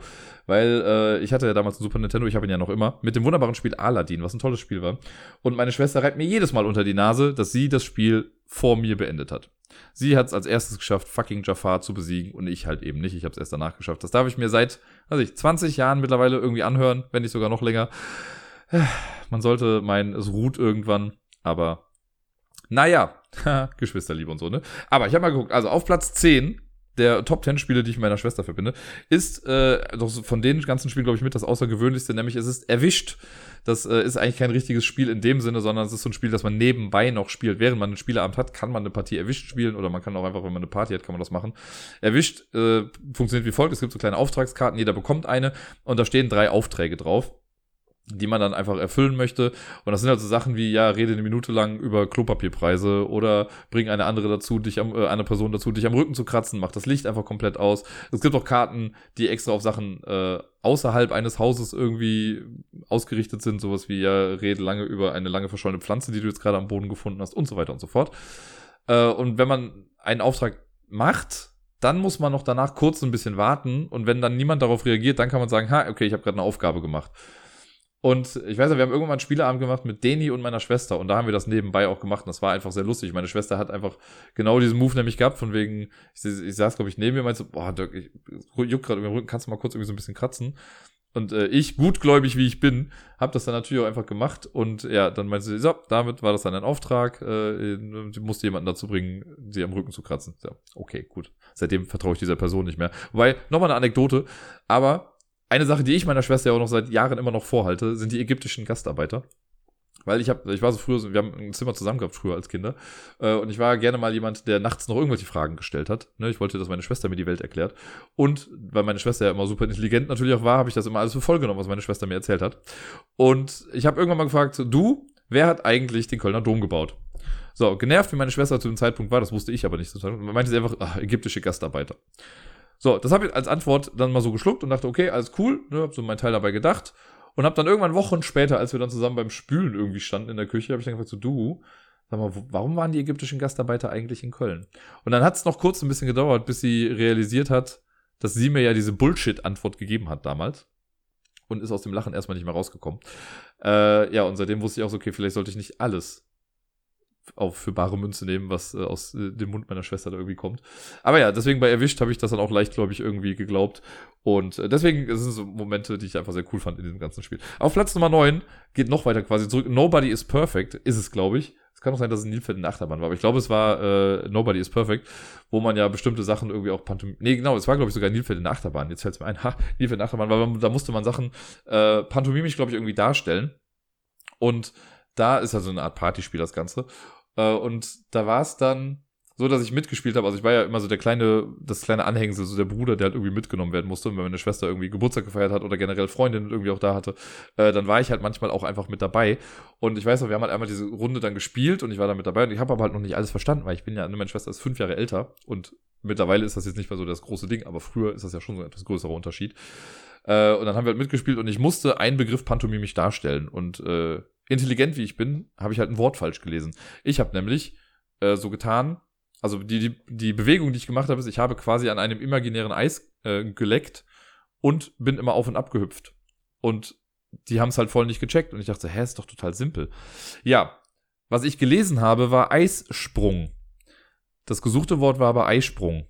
Das kannte ich zu dem Zeitpunkt halt noch gar nicht. Deswegen hat mein Kopf sich einfach gedacht, ja, es muss ja Eissprung sein. Ja, hat auf jeden Fall für sehr viel Gelächter in dieser Gruppe gesorgt. Deswegen verbinde ich mit äh, Nilpferd in der Achterbahn ist es äh, dann auch immer quasi so einen Moment, den ich da irgendwie immer ganz lustig fand. Dann äh, ein Kinderspiel auf Platz Nummer 8. Es ist so halb gerankt übrigens, ne? Also es ist jetzt in keinster Weise irgendwie eine Abstufung der Spiele, sondern ich habe es einfach irgendwie sortiert für mich. Aber auf Platz Nummer 8 äh, ein Spiel, das ich damals irgendwann mal geschenkt bekommen habe und das habe ich einfach relativ häufig dann mit meiner Schwester auch gespielt. Und ich finde, es ist von der Produktion her damals ein echt cooles Kinderspiel gewesen. Das sah echt toll aus, nämlich König der Löwen, das Spiel. Da, wo man auch diesen, den Felsen noch hatte und man musste so die verschiedenen Lebensabschnitte von Simba dann durchspielen. Ne? Erst äh, im äh, also generell irgendwie da in der Wüste oder sonst was. Dann geht man durch diese Gnu-Herde dann einmal durch. Dann ist man im Dschungel mit Timon und Pummer. Da wird man dann noch einmal erwachsen. Und dann muss man am Ende gegen Scar kämpfen. Das war alles sehr, sehr cool. Und äh, ja, habe ich einfach noch sehr, sehr, sehr gut in Erinnerung als Kinderspiel damals. Und das habe ich halt auch häufig mit meiner Schwester gespielt. Auf Platz Nummer 7, Cluedo. Meine Schwester war großer Cluedo-Fan und sie hat damals sogar also wir haben das auch recht häufig mit äh, unserer Oma dann gespielt oder generell immer mal wieder. Und äh, meine Schwester war da so großer Fan von. Sie hat sogar einen äh, so eine Art Einleitungsbrief, so eine Story dafür geschrieben, noch auf der Schreibmaschine äh, damals und das dann immer noch mit da reingelegt. Wahrscheinlich hat sie die Version immer noch zu Hause mit diesem Brief eben, wo man dann dazu eingeladen wird, um den Mord, glaube ich, dann aufzuklären. Das äh, habe ich immer noch so ein bisschen in, im Gedächtnis und wünsche mir fast, dass das in jeder Version irgendwie mit drin ist, einfach für die Immersion. Aber das zeigt auch schon mal, wie sehr wir da eigentlich so an den Spielen hingen damals, dass man sich sowas dann noch da mit ausgedacht hat. Cluedo heutzutage ja an sich schon so ein bisschen veraltet, ne, gerade eben auch es Roll and Move ist und sowas und viele Schwächen irgendwie hat, aber trotzdem ist es ein Spiel, das ich immer wieder gerne spiele. Auch, ich habe ja eben noch über Awkward Guests gesprochen, wenn Awkward Guests einfach viel, viel besser ist und es ja stellenweise jetzt auch schon Monopoly-Versionen gibt, die einfach ein bisschen reifer oder auch besser sind. Die Harry Potter-Variante war ja auch echt ganz cool, weil da ja dieses, das große Ding entfernt wurde, was bei Cluedo immer schon so ein bisschen schizophren war, dass man eben den Mord begangen haben kann und es selber nicht weiß. Ne, das ist bei der Harry Potter-Variante halt so rausgenommen worden. Aber äh, ja, Cluedo hat uns lange, lange begleitet. Ein Spiel, das ähnlich, äh, ja, in einem ähnlichen Szenario spielt. Also man spielt in einem Haus, eine Person soll ermordet werden und es sind ganz viele Leute da, die dieser Person nach dem Leben trachten. Äh, ist Kill Dr. Lucky. Das habe ich durch meine Schwester damals auch kennengelernt. Das ist ja so ein sehr billiges Spiel, wo man quasi nur Karten bekommt und so einen Plan, alles in Schwarz-Weiß, sehr simple Grafiken. Und die Spielfiguren muss man dann selber noch quasi mit dazulegen. Es gibt auch so Deluxe-Varianten, wo das dann noch alles mit dabei ist. Äh, aber das haben wir auch ein paar Mal gespielt und das ist auch die einzige also die, der einzige Haushalt, sag ich mal, in dem ich dieses Spiel gespielt habe, ist quasi bei meiner Schwester. Äh, und das fand ich auch sehr lustig, weil bei Kill Dr. Lucky, das nimmt halt dieses Prinzip so ein bisschen aufs Korn von Cluedo. Wir sind alle in dem Haus, es gibt Dr. Lucky, der halt rumläuft und alle wollen ihn irgendwie töten. Man kann ihn aber nur töten, wenn gerade niemand anderes irgendwie zuguckt. Deswegen versucht man sich immer so strategisch klug zu platzieren, dass gerade keiner irgendwie nachschaut kann, was da so los ist. Äh, und wenn man dann einen Mordversuch begeht, dann kann man selber die Waffe aussuchen, mit der man das macht, wenn man sie auf der Hand hat. Und die anderen können dann versuchen, das zu verhindern. Und äh, ja, ist einfach sehr lustig. Also es ist kein super deepes Game, aber so als nettes, kleines Spiel für zwischendurch, wo man sich auch gut bei unterhalten kann. Äh, und so ein kleines Take-That-Game ist Kill Dr. Lucky einfach doch immer wieder ganz nett, habe ich dann so gemerkt. Auf Platz Nummer 5 auch ein etwas älteres Spiel. Äh, mittlerweile könnte man sagen, vielleicht ist es auch ein kleines bisschen rassistisch damals gewesen, zumindest was die Illustration und sowas angeht. Äh, es geht um kind, äh, Kinder international, Kaffee international, möchte ich sagen. Das äh, schöne ja, Platzierungsspiel das haben wir einfach auch echt häufig gespielt als Kind. Also ich habe es auch noch hier, äh, mit nicht die Version, die meine Schwester hat, jetzt wahrscheinlich immer noch selber, aber ich habe als auch Kaffee International hier. Und auch wenn ich es kaum noch spiele irgendwie, habe ich trotzdem das Bedürfnis, es hier zu behalten, weil ich es dann doch immer mal wieder ganz nett finde. Und ich weiß einfach, dass wir das auch sehr, sehr häufig gespielt haben. Äh, das war so eins, ja, mal auch so ein Spiel, was irgendwie anders war, was man dann immer mal gespielt hat, kein Roll-and-Move-Spiel war. Und äh, wie gesagt, heutzutage fände ich es fast ein bisschen problematisch, wenn es so rauskommen würde. Ich sehe es halt noch so als Relikt seiner Zeit an. Das gibt es ja bei vielen Spielen noch. Ähm, aber dafür, dass es Kaffee international heißt, ist es halt dann doch sehr strikt getrennt, ne? weil alle Nationen ja doch irgendwie nur zusammengerottet sitzen wollen und so international ist es dann gar nicht. Äh, aber naja, egal. Trotzdem viele Erinnerungen daran. Auf Platz Nummer 4, und dann vorne wurde es dann echt schwierig, weil ich dachte schon, okay, so ein bisschen möchte ich es dann schon irgendwie auch nach der Gewichtung machen, nach den Erinnerungen und sonst irgendwas. Aber auf Platz 4 habe ich nochmal Werwölfe von Düsterwald gepackt. Oder aber auch Werwölfe von Twitterwald, denn da hat meine Schwester ja auch mitgespielt. Äh, und auch wenn es, ich habe schon gesagt, vor langer, langer Zeit, dass ich eigentlich nochmal eine Runde starten möchte. Aber irgendwie komme ich gerade nicht dazu. Es ist doch ein bisschen was los gerade. Und ich möchte, wenn ich es mache, auch richtig machen. Äh, aber wir haben auch so relativ häufig eigentlich auf irgendwelchen Runden dann Werwölfe von Düsterwald gespielt. Ich habe meiner Schwester irgendwann mal zum Geburtstag, glaube ich, ein eigenes Set gekauft, weil ich fand immer, dass die, ähm, die Karten, die es auch bei Asmodee gab und so, gar nicht so schön sind von der Gestaltung und ich habe ja alle Karten selber gemalt. Ne, natürlich dann jetzt auch nicht perfekt so, aber ich habe sie alle aus der Hand gemalt und ihr das dann geschenkt und damit haben wir dann auch ein paar Mal gespielt. Ähm, und ja, sehr lustige Situationen sind dabei schon entstanden, irgendwie auf Geburtstagen. Ich habe es dann bei mir auch mal, glaube ich, auf einer Einweihungsfeier gespielt oder was ein Geburtstag, keine Ahnung, ich weiß es nicht mehr. Aber dann haben wir es auch gespielt und es hat eigentlich jedes Mal super viel Spaß gemacht. Es gibt ja Leute, die es nicht so mögen, weil man eben, also es gibt ja Leute, die sagen, ne, ich kann aber nicht lügen oder Leute, die sagen, äh, ja, Player Elimination ist halt auch irgendwie doof. Aber so generell fand ich das schon immer sehr, sehr cool. Und ich spiele auch heutzutage immer noch super gerne so eine normale Partie Werwölfe von Düsterwald. Dann kommen wir auf, äh, zu Platz Nummer drei. Und Platz drei, da kann ich wirklich sagen, das ist ein Spiel, das habe ich, also ich kann nochmal zurückdenken, aber ich bin mir relativ sicher, dass meine Schwester die einzige Person auf diesem Planeten ist, die dieses Spiel hat. Weil ich habe es noch nie irgendwo anders gesehen, zumindest nicht bewusst. Es ist ein Quizspiel mit Pfiff. Das ist auch der Name, es heißt Quiz mit Pfiff. Im Prinzip ist es so eine Art Trivial Pursuit, würde ich mal sagen. Ne? Man, äh, also man muss versuchen, so eine Strecke abzulaufen. Man würfelt, glaube ich, wenn man dran ist und geht dann eine bestimmte Anzahl nach vorne, muss dann aus einer bestimmten Kategorie irgendwie Fragen, eine Frage beantworten äh, und so weiter und so fort. Die Kategorien sind auch sehr vielfältig, aber hier gibt's halt eben auch so Wortspielfragen mit drin. Und ich weiß auch, ich glaube, das letzte Mal, als wir das gespielt haben, haben wir das mit einem befreundeten Pärchen von meiner Schwester gespielt. Und die die sind damit nicht so ganz klar gekommen mit diesem Witz, der dahinter war. Weil da gibt's halt auch so die wunderbare Frage wie, äh, was ist das Gegenteil von Reformhaus? Re hinterm Haus. Dankeschön. Ich glaube, dieses Spiel ist allein nicht dafür verantwortlich, dass ich solche Wortwitze in meinem Leben dann immer wieder mache. Ich habe es halt nicht anders beigebracht bekommen. Aber dieses Spiel war toll. Also es war ein echt nettes äh, Quizspiel. Am Ende muss man dann, glaube ich, noch aus mehreren Kategorien dann nochmal, also wirklich dann alle Kategorien einmal durchgehen und das beantworten. Äh, wie bei allen Quizspielen, wenn man es halt nicht weiß, weiß man es halt eben nicht, dann hat man halt eine etwas schwierigere Zeit. Aber alles in allem fand ich das immer ganz cool. Und ja, ich habe immer noch dieses Cover äh, vor Augen, irgendwie so halb lila-rosa war es, glaube ich, mit diesem Typen, der da vor auf dem Cover noch draufsteht. Quiz mit Pfiff, Leute. Das sind einfach wirklich krasse Erinnerungen. Und wie gesagt, ich habe es nur mit meiner Schwester mal gespielt. Ich kenne niemand anderen, der dieses Spiel hat. Äh, auf Platz Nummer zwei ein Spiel, ich meine, das habe ich meiner Schwester sogar irgendwann mal geschenkt und wir haben es, glaube ich, auch nur an einem Abend mal gespielt. Also zumindest habe ich es in meinem Leben, glaube ich, nur einmal gespielt. Es ist ein sehr kreatives Spiel namens Ein bisschen Mord muss sein. Das ist sehr, sehr cool. Äh, ist wie folgt. Eine Person ist Detektiv oder Ermittler und die anderen sind Verdächtige und die kriegen so Bücher. Und äh, dann einigt man sich irgendwie auf eine Seite und alle Leute schlagen auf der gleichen Seite das Buch auf, nur die ermittelnde Person nicht. Äh, und auf dieser Seite stehen dann drei Wörter drauf. Ich sage es mal so wie Parkbank, Bulldozer und Spieleschachtel. In einem Buch, das erkennt man daran, dass auf der Innenseite so Blutflecken zu sehen sind. In einem Buch stehen aber auf der Seite andere drei Wörter. Man darf sie darüber nicht austauschen. Das heißt aber, eine Person hat halt drei Wörter, die sie, die die anderen halt nicht haben. Und die ähm, ermittelnde Person befragt dann nach und nach die Leute. Man hat dann, glaube ich, irgendwie eine Minute oder zwei, drei Minuten Zeit, um eine Person zu befragen. Und dann sage ich so, ey, XY, sag mir doch mal, äh, was hast du denn heute so gemacht, ne? Oder wer ist denn da gestorben und wo waren sie dann zum Zeitpunkt und sonst was. Und dann muss man halt on the fly sich irgendwas überlegen. Und man muss diese drei Wörter, die man in diesem Buch drinstehen hat, muss man mit einbinden. Irgendwie. Am besten halt so, dass es nicht auffällt. Dann wird die nächste Person gefragt, die muss das dann auch mit einbinden. Und als Ermittler möchte ich natürlich dann rausfinden, wer lügt. Also wer hat diese drei Wörter nicht gesagt.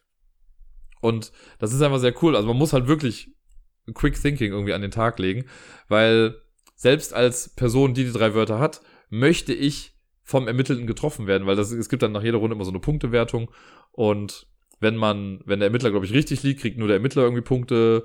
Wenn man aber falsch liegt, bekommt das der Täter super viele Punkte, aber auch die Person, die äh, den Hinweis irgendwie auf oder die, die den Verdacht auf sich gezogen hat, kriegt auch nochmal, glaube ich, Punkte dann dafür.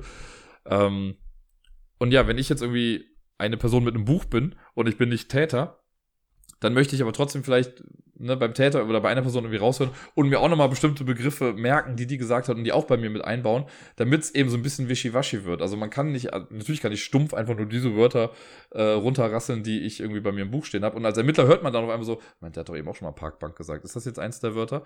So, und wenn ich jetzt aber in meinem Ding auch sowas sage wie äh, Posterkleber, keine Ahnung, und das ist so ein komisches Wort, dass die anderen das auch alle aufgreifen und denkst, okay, vielleicht ist Posterkleber eins dieser Wörter, was da drin sein muss. Und das haben aber irgendwie alle gesagt. Das ergibt doch gar keinen Sinn. Sehr, sehr cool. Man muss halt sehr kreativ sein, gut improvisieren können bei sowas. Also für Leute, die das nicht so können, oder Leute, die bei Werwölfe schon sagen, ich kann aber nicht so gut lügen, für die wird das wahrscheinlich nochmal ein bisschen schwieriger. Aber für Leute wie ich, die ganz gerne quatschen und gerne viel reden und gerne Bullshit labern auch mal, für die ist ein bisschen Mord muss sein einfach ein sehr, sehr tolles Spiel.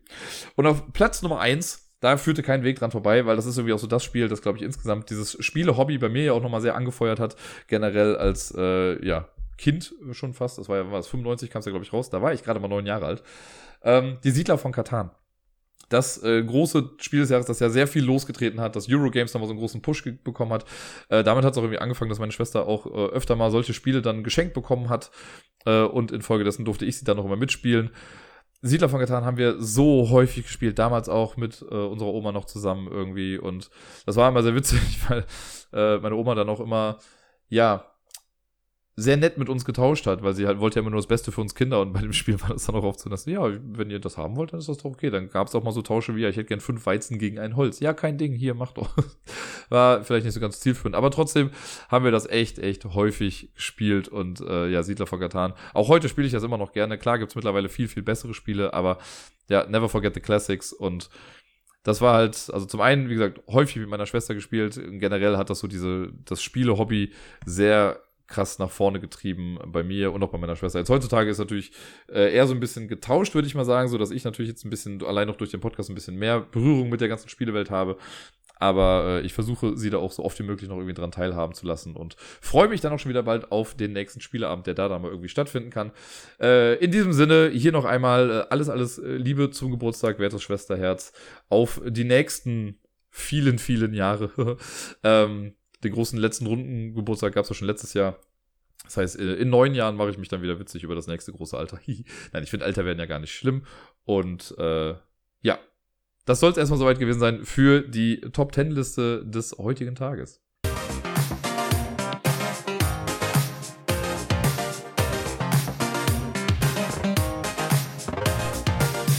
Und sonst so, ja, letzte Woche war ein bisschen anders als geplant, irgendwie alles in allem. Äh, zum einen, also ich habe ja am, ich glaube im letzten Podcast habe ich es auch schon mal gesagt, dass ich so ein bisschen Halskratzen irgendwie hatte. Und das hat sich leider die ganze Woche so ein bisschen durchgezogen. Äh, und da hat es auch nicht geholfen, sage ich einfach mal, dass ich am Montag dann auch das Quiz moderiert habe. Da ist meine Stimme relativ den Bach runtergegangen. Ich habe netterweise noch von Leuten, die da auch äh, teilgenommen haben, dann auch so Hustenbonbons und sowas bekommen, damit ich irgendwie den Abend überstehe. Aber danach war echt äh, ja, war es irgendwie kaputt. Am Dienstag hatte ich mega die Halsschmerzen, da bin ich dann schon nicht zur Arbeit gegangen. Es war zum Glück sowieso so ein besonderer Tag, wo bei uns auf der, ähm, in der Schule so ein Studientag war. Das heißt, da war schulfrei und es waren total wenig Kinder bei uns angemeldet. Deswegen konnte ich das da noch gut vertreten, aber es wurde dann auch erstmal nicht besser. Dann bin ich am Mittwoch zum Arzt gegangen. Äh, einfach weil ich wusste, ey, wenn ich auf der Arbeit bin, muss ich ja bald auch wieder viel reden, auch irgendwie laut reden, also gar nicht schreien, aber muss ja irgendwie präsent sein mit seiner Stimme, gerade vor den Kids. Und ich wusste, das würde der ganzen Sache nicht ganz so gut tun. Und deswegen, äh, ja, war ich da beim Arzt und dann wurde ich für die ganze Woche auf einmal krank geschrieben, was äh, also der Stimme auf jeden Fall gut getan hat und es war ganz gut auch mal so ein bisschen da runterzufahren und die ein bisschen zu schonen.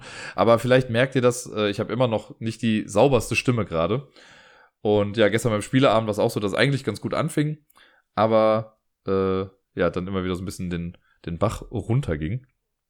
Und jetzt Genau, der Podcast, das äh, geht jetzt eigentlich ganz gut. Ich habe noch so ein paar Lockerungsübungen gemacht. Meine Schwester, äh, über die ich ja eben schon mal ein bisschen gesprochen habe, die ähm, hat mir mal, die ist ja Sprachtherapeutin und die hat mir mal sowas gezeigt, was man mit einer Flasche und einem Schlauch, mit so einem PVC-Schlauch machen kann. Da kann man so Blubberübungen quasi machen, um die Stimmbänder und äh, alles, den ganzen Organismus da quasi mal so ein bisschen auf Vordermann zu bringen und ein bisschen zu ölen.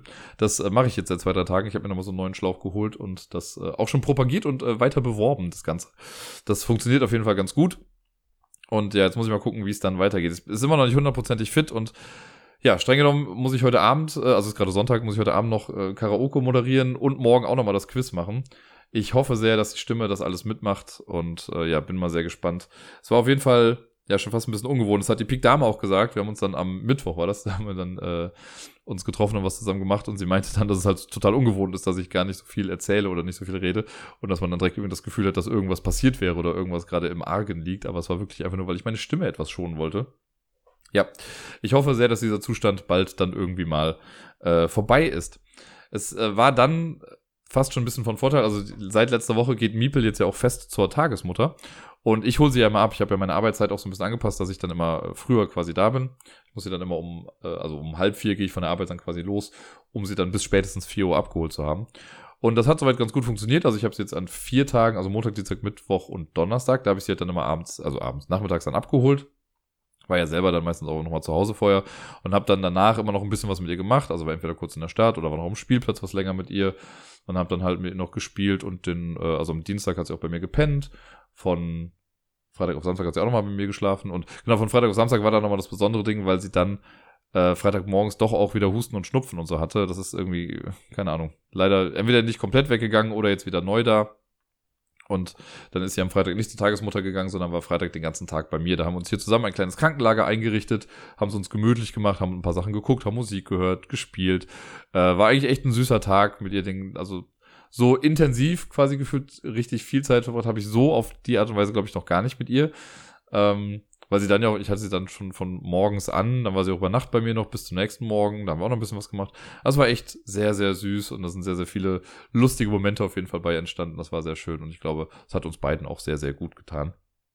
Und jetzt ist, äh, ja, leider nächste Woche das Problem, dass die Tagesmutter an drei Tagen nicht da ist, Montag, Dienstag und Mittwoch, sondern äh, weil sie irgendeine OP hatte und dann erstmal in medizinischer Ruhe ist.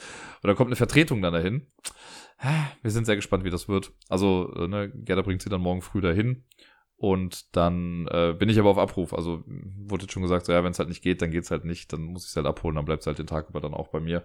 Und ich muss auch mal gucken, wie sich das noch alles entwickelt. Also wenn ich morgen äh, immer noch das Gefühl habe, dass ja irgendwie absolut nichts mit meiner Stimme wird, weil das halt im schlimmsten Fall auch immer ein bisschen zu Halsschmerzen und so fühlt, das ist ja auch nicht gesund, dann äh, ja, muss ich immer gucken, wie ich das alles so mache.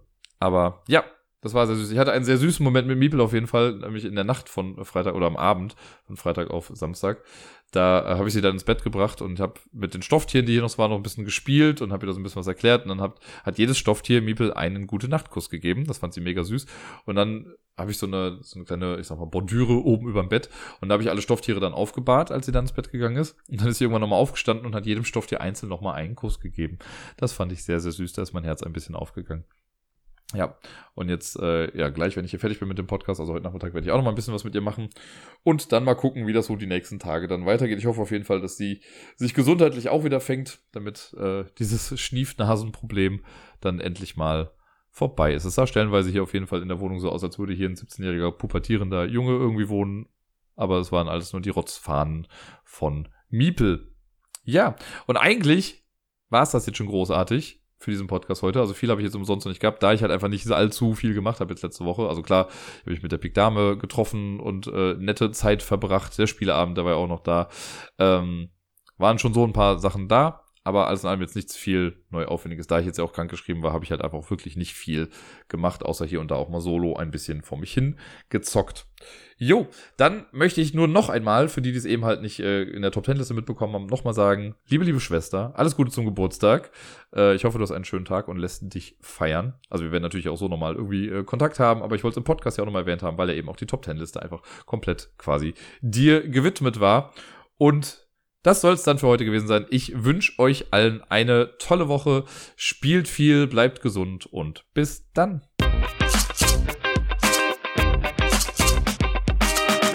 Der Podcast kommt ja erst am Montag raus, quasi einen Tag zu spät für das, was ich jetzt sage. Aber ich hoffe sehr, dass ihr alle gestern oder am Sonntag das gemacht habt, was ich jetzt machen werde, wenn ich mit der Aufnahme fertig bin. Ich hoffe sehr, dass ihr alle wählen wart, denn wählen ist verdammt wichtig.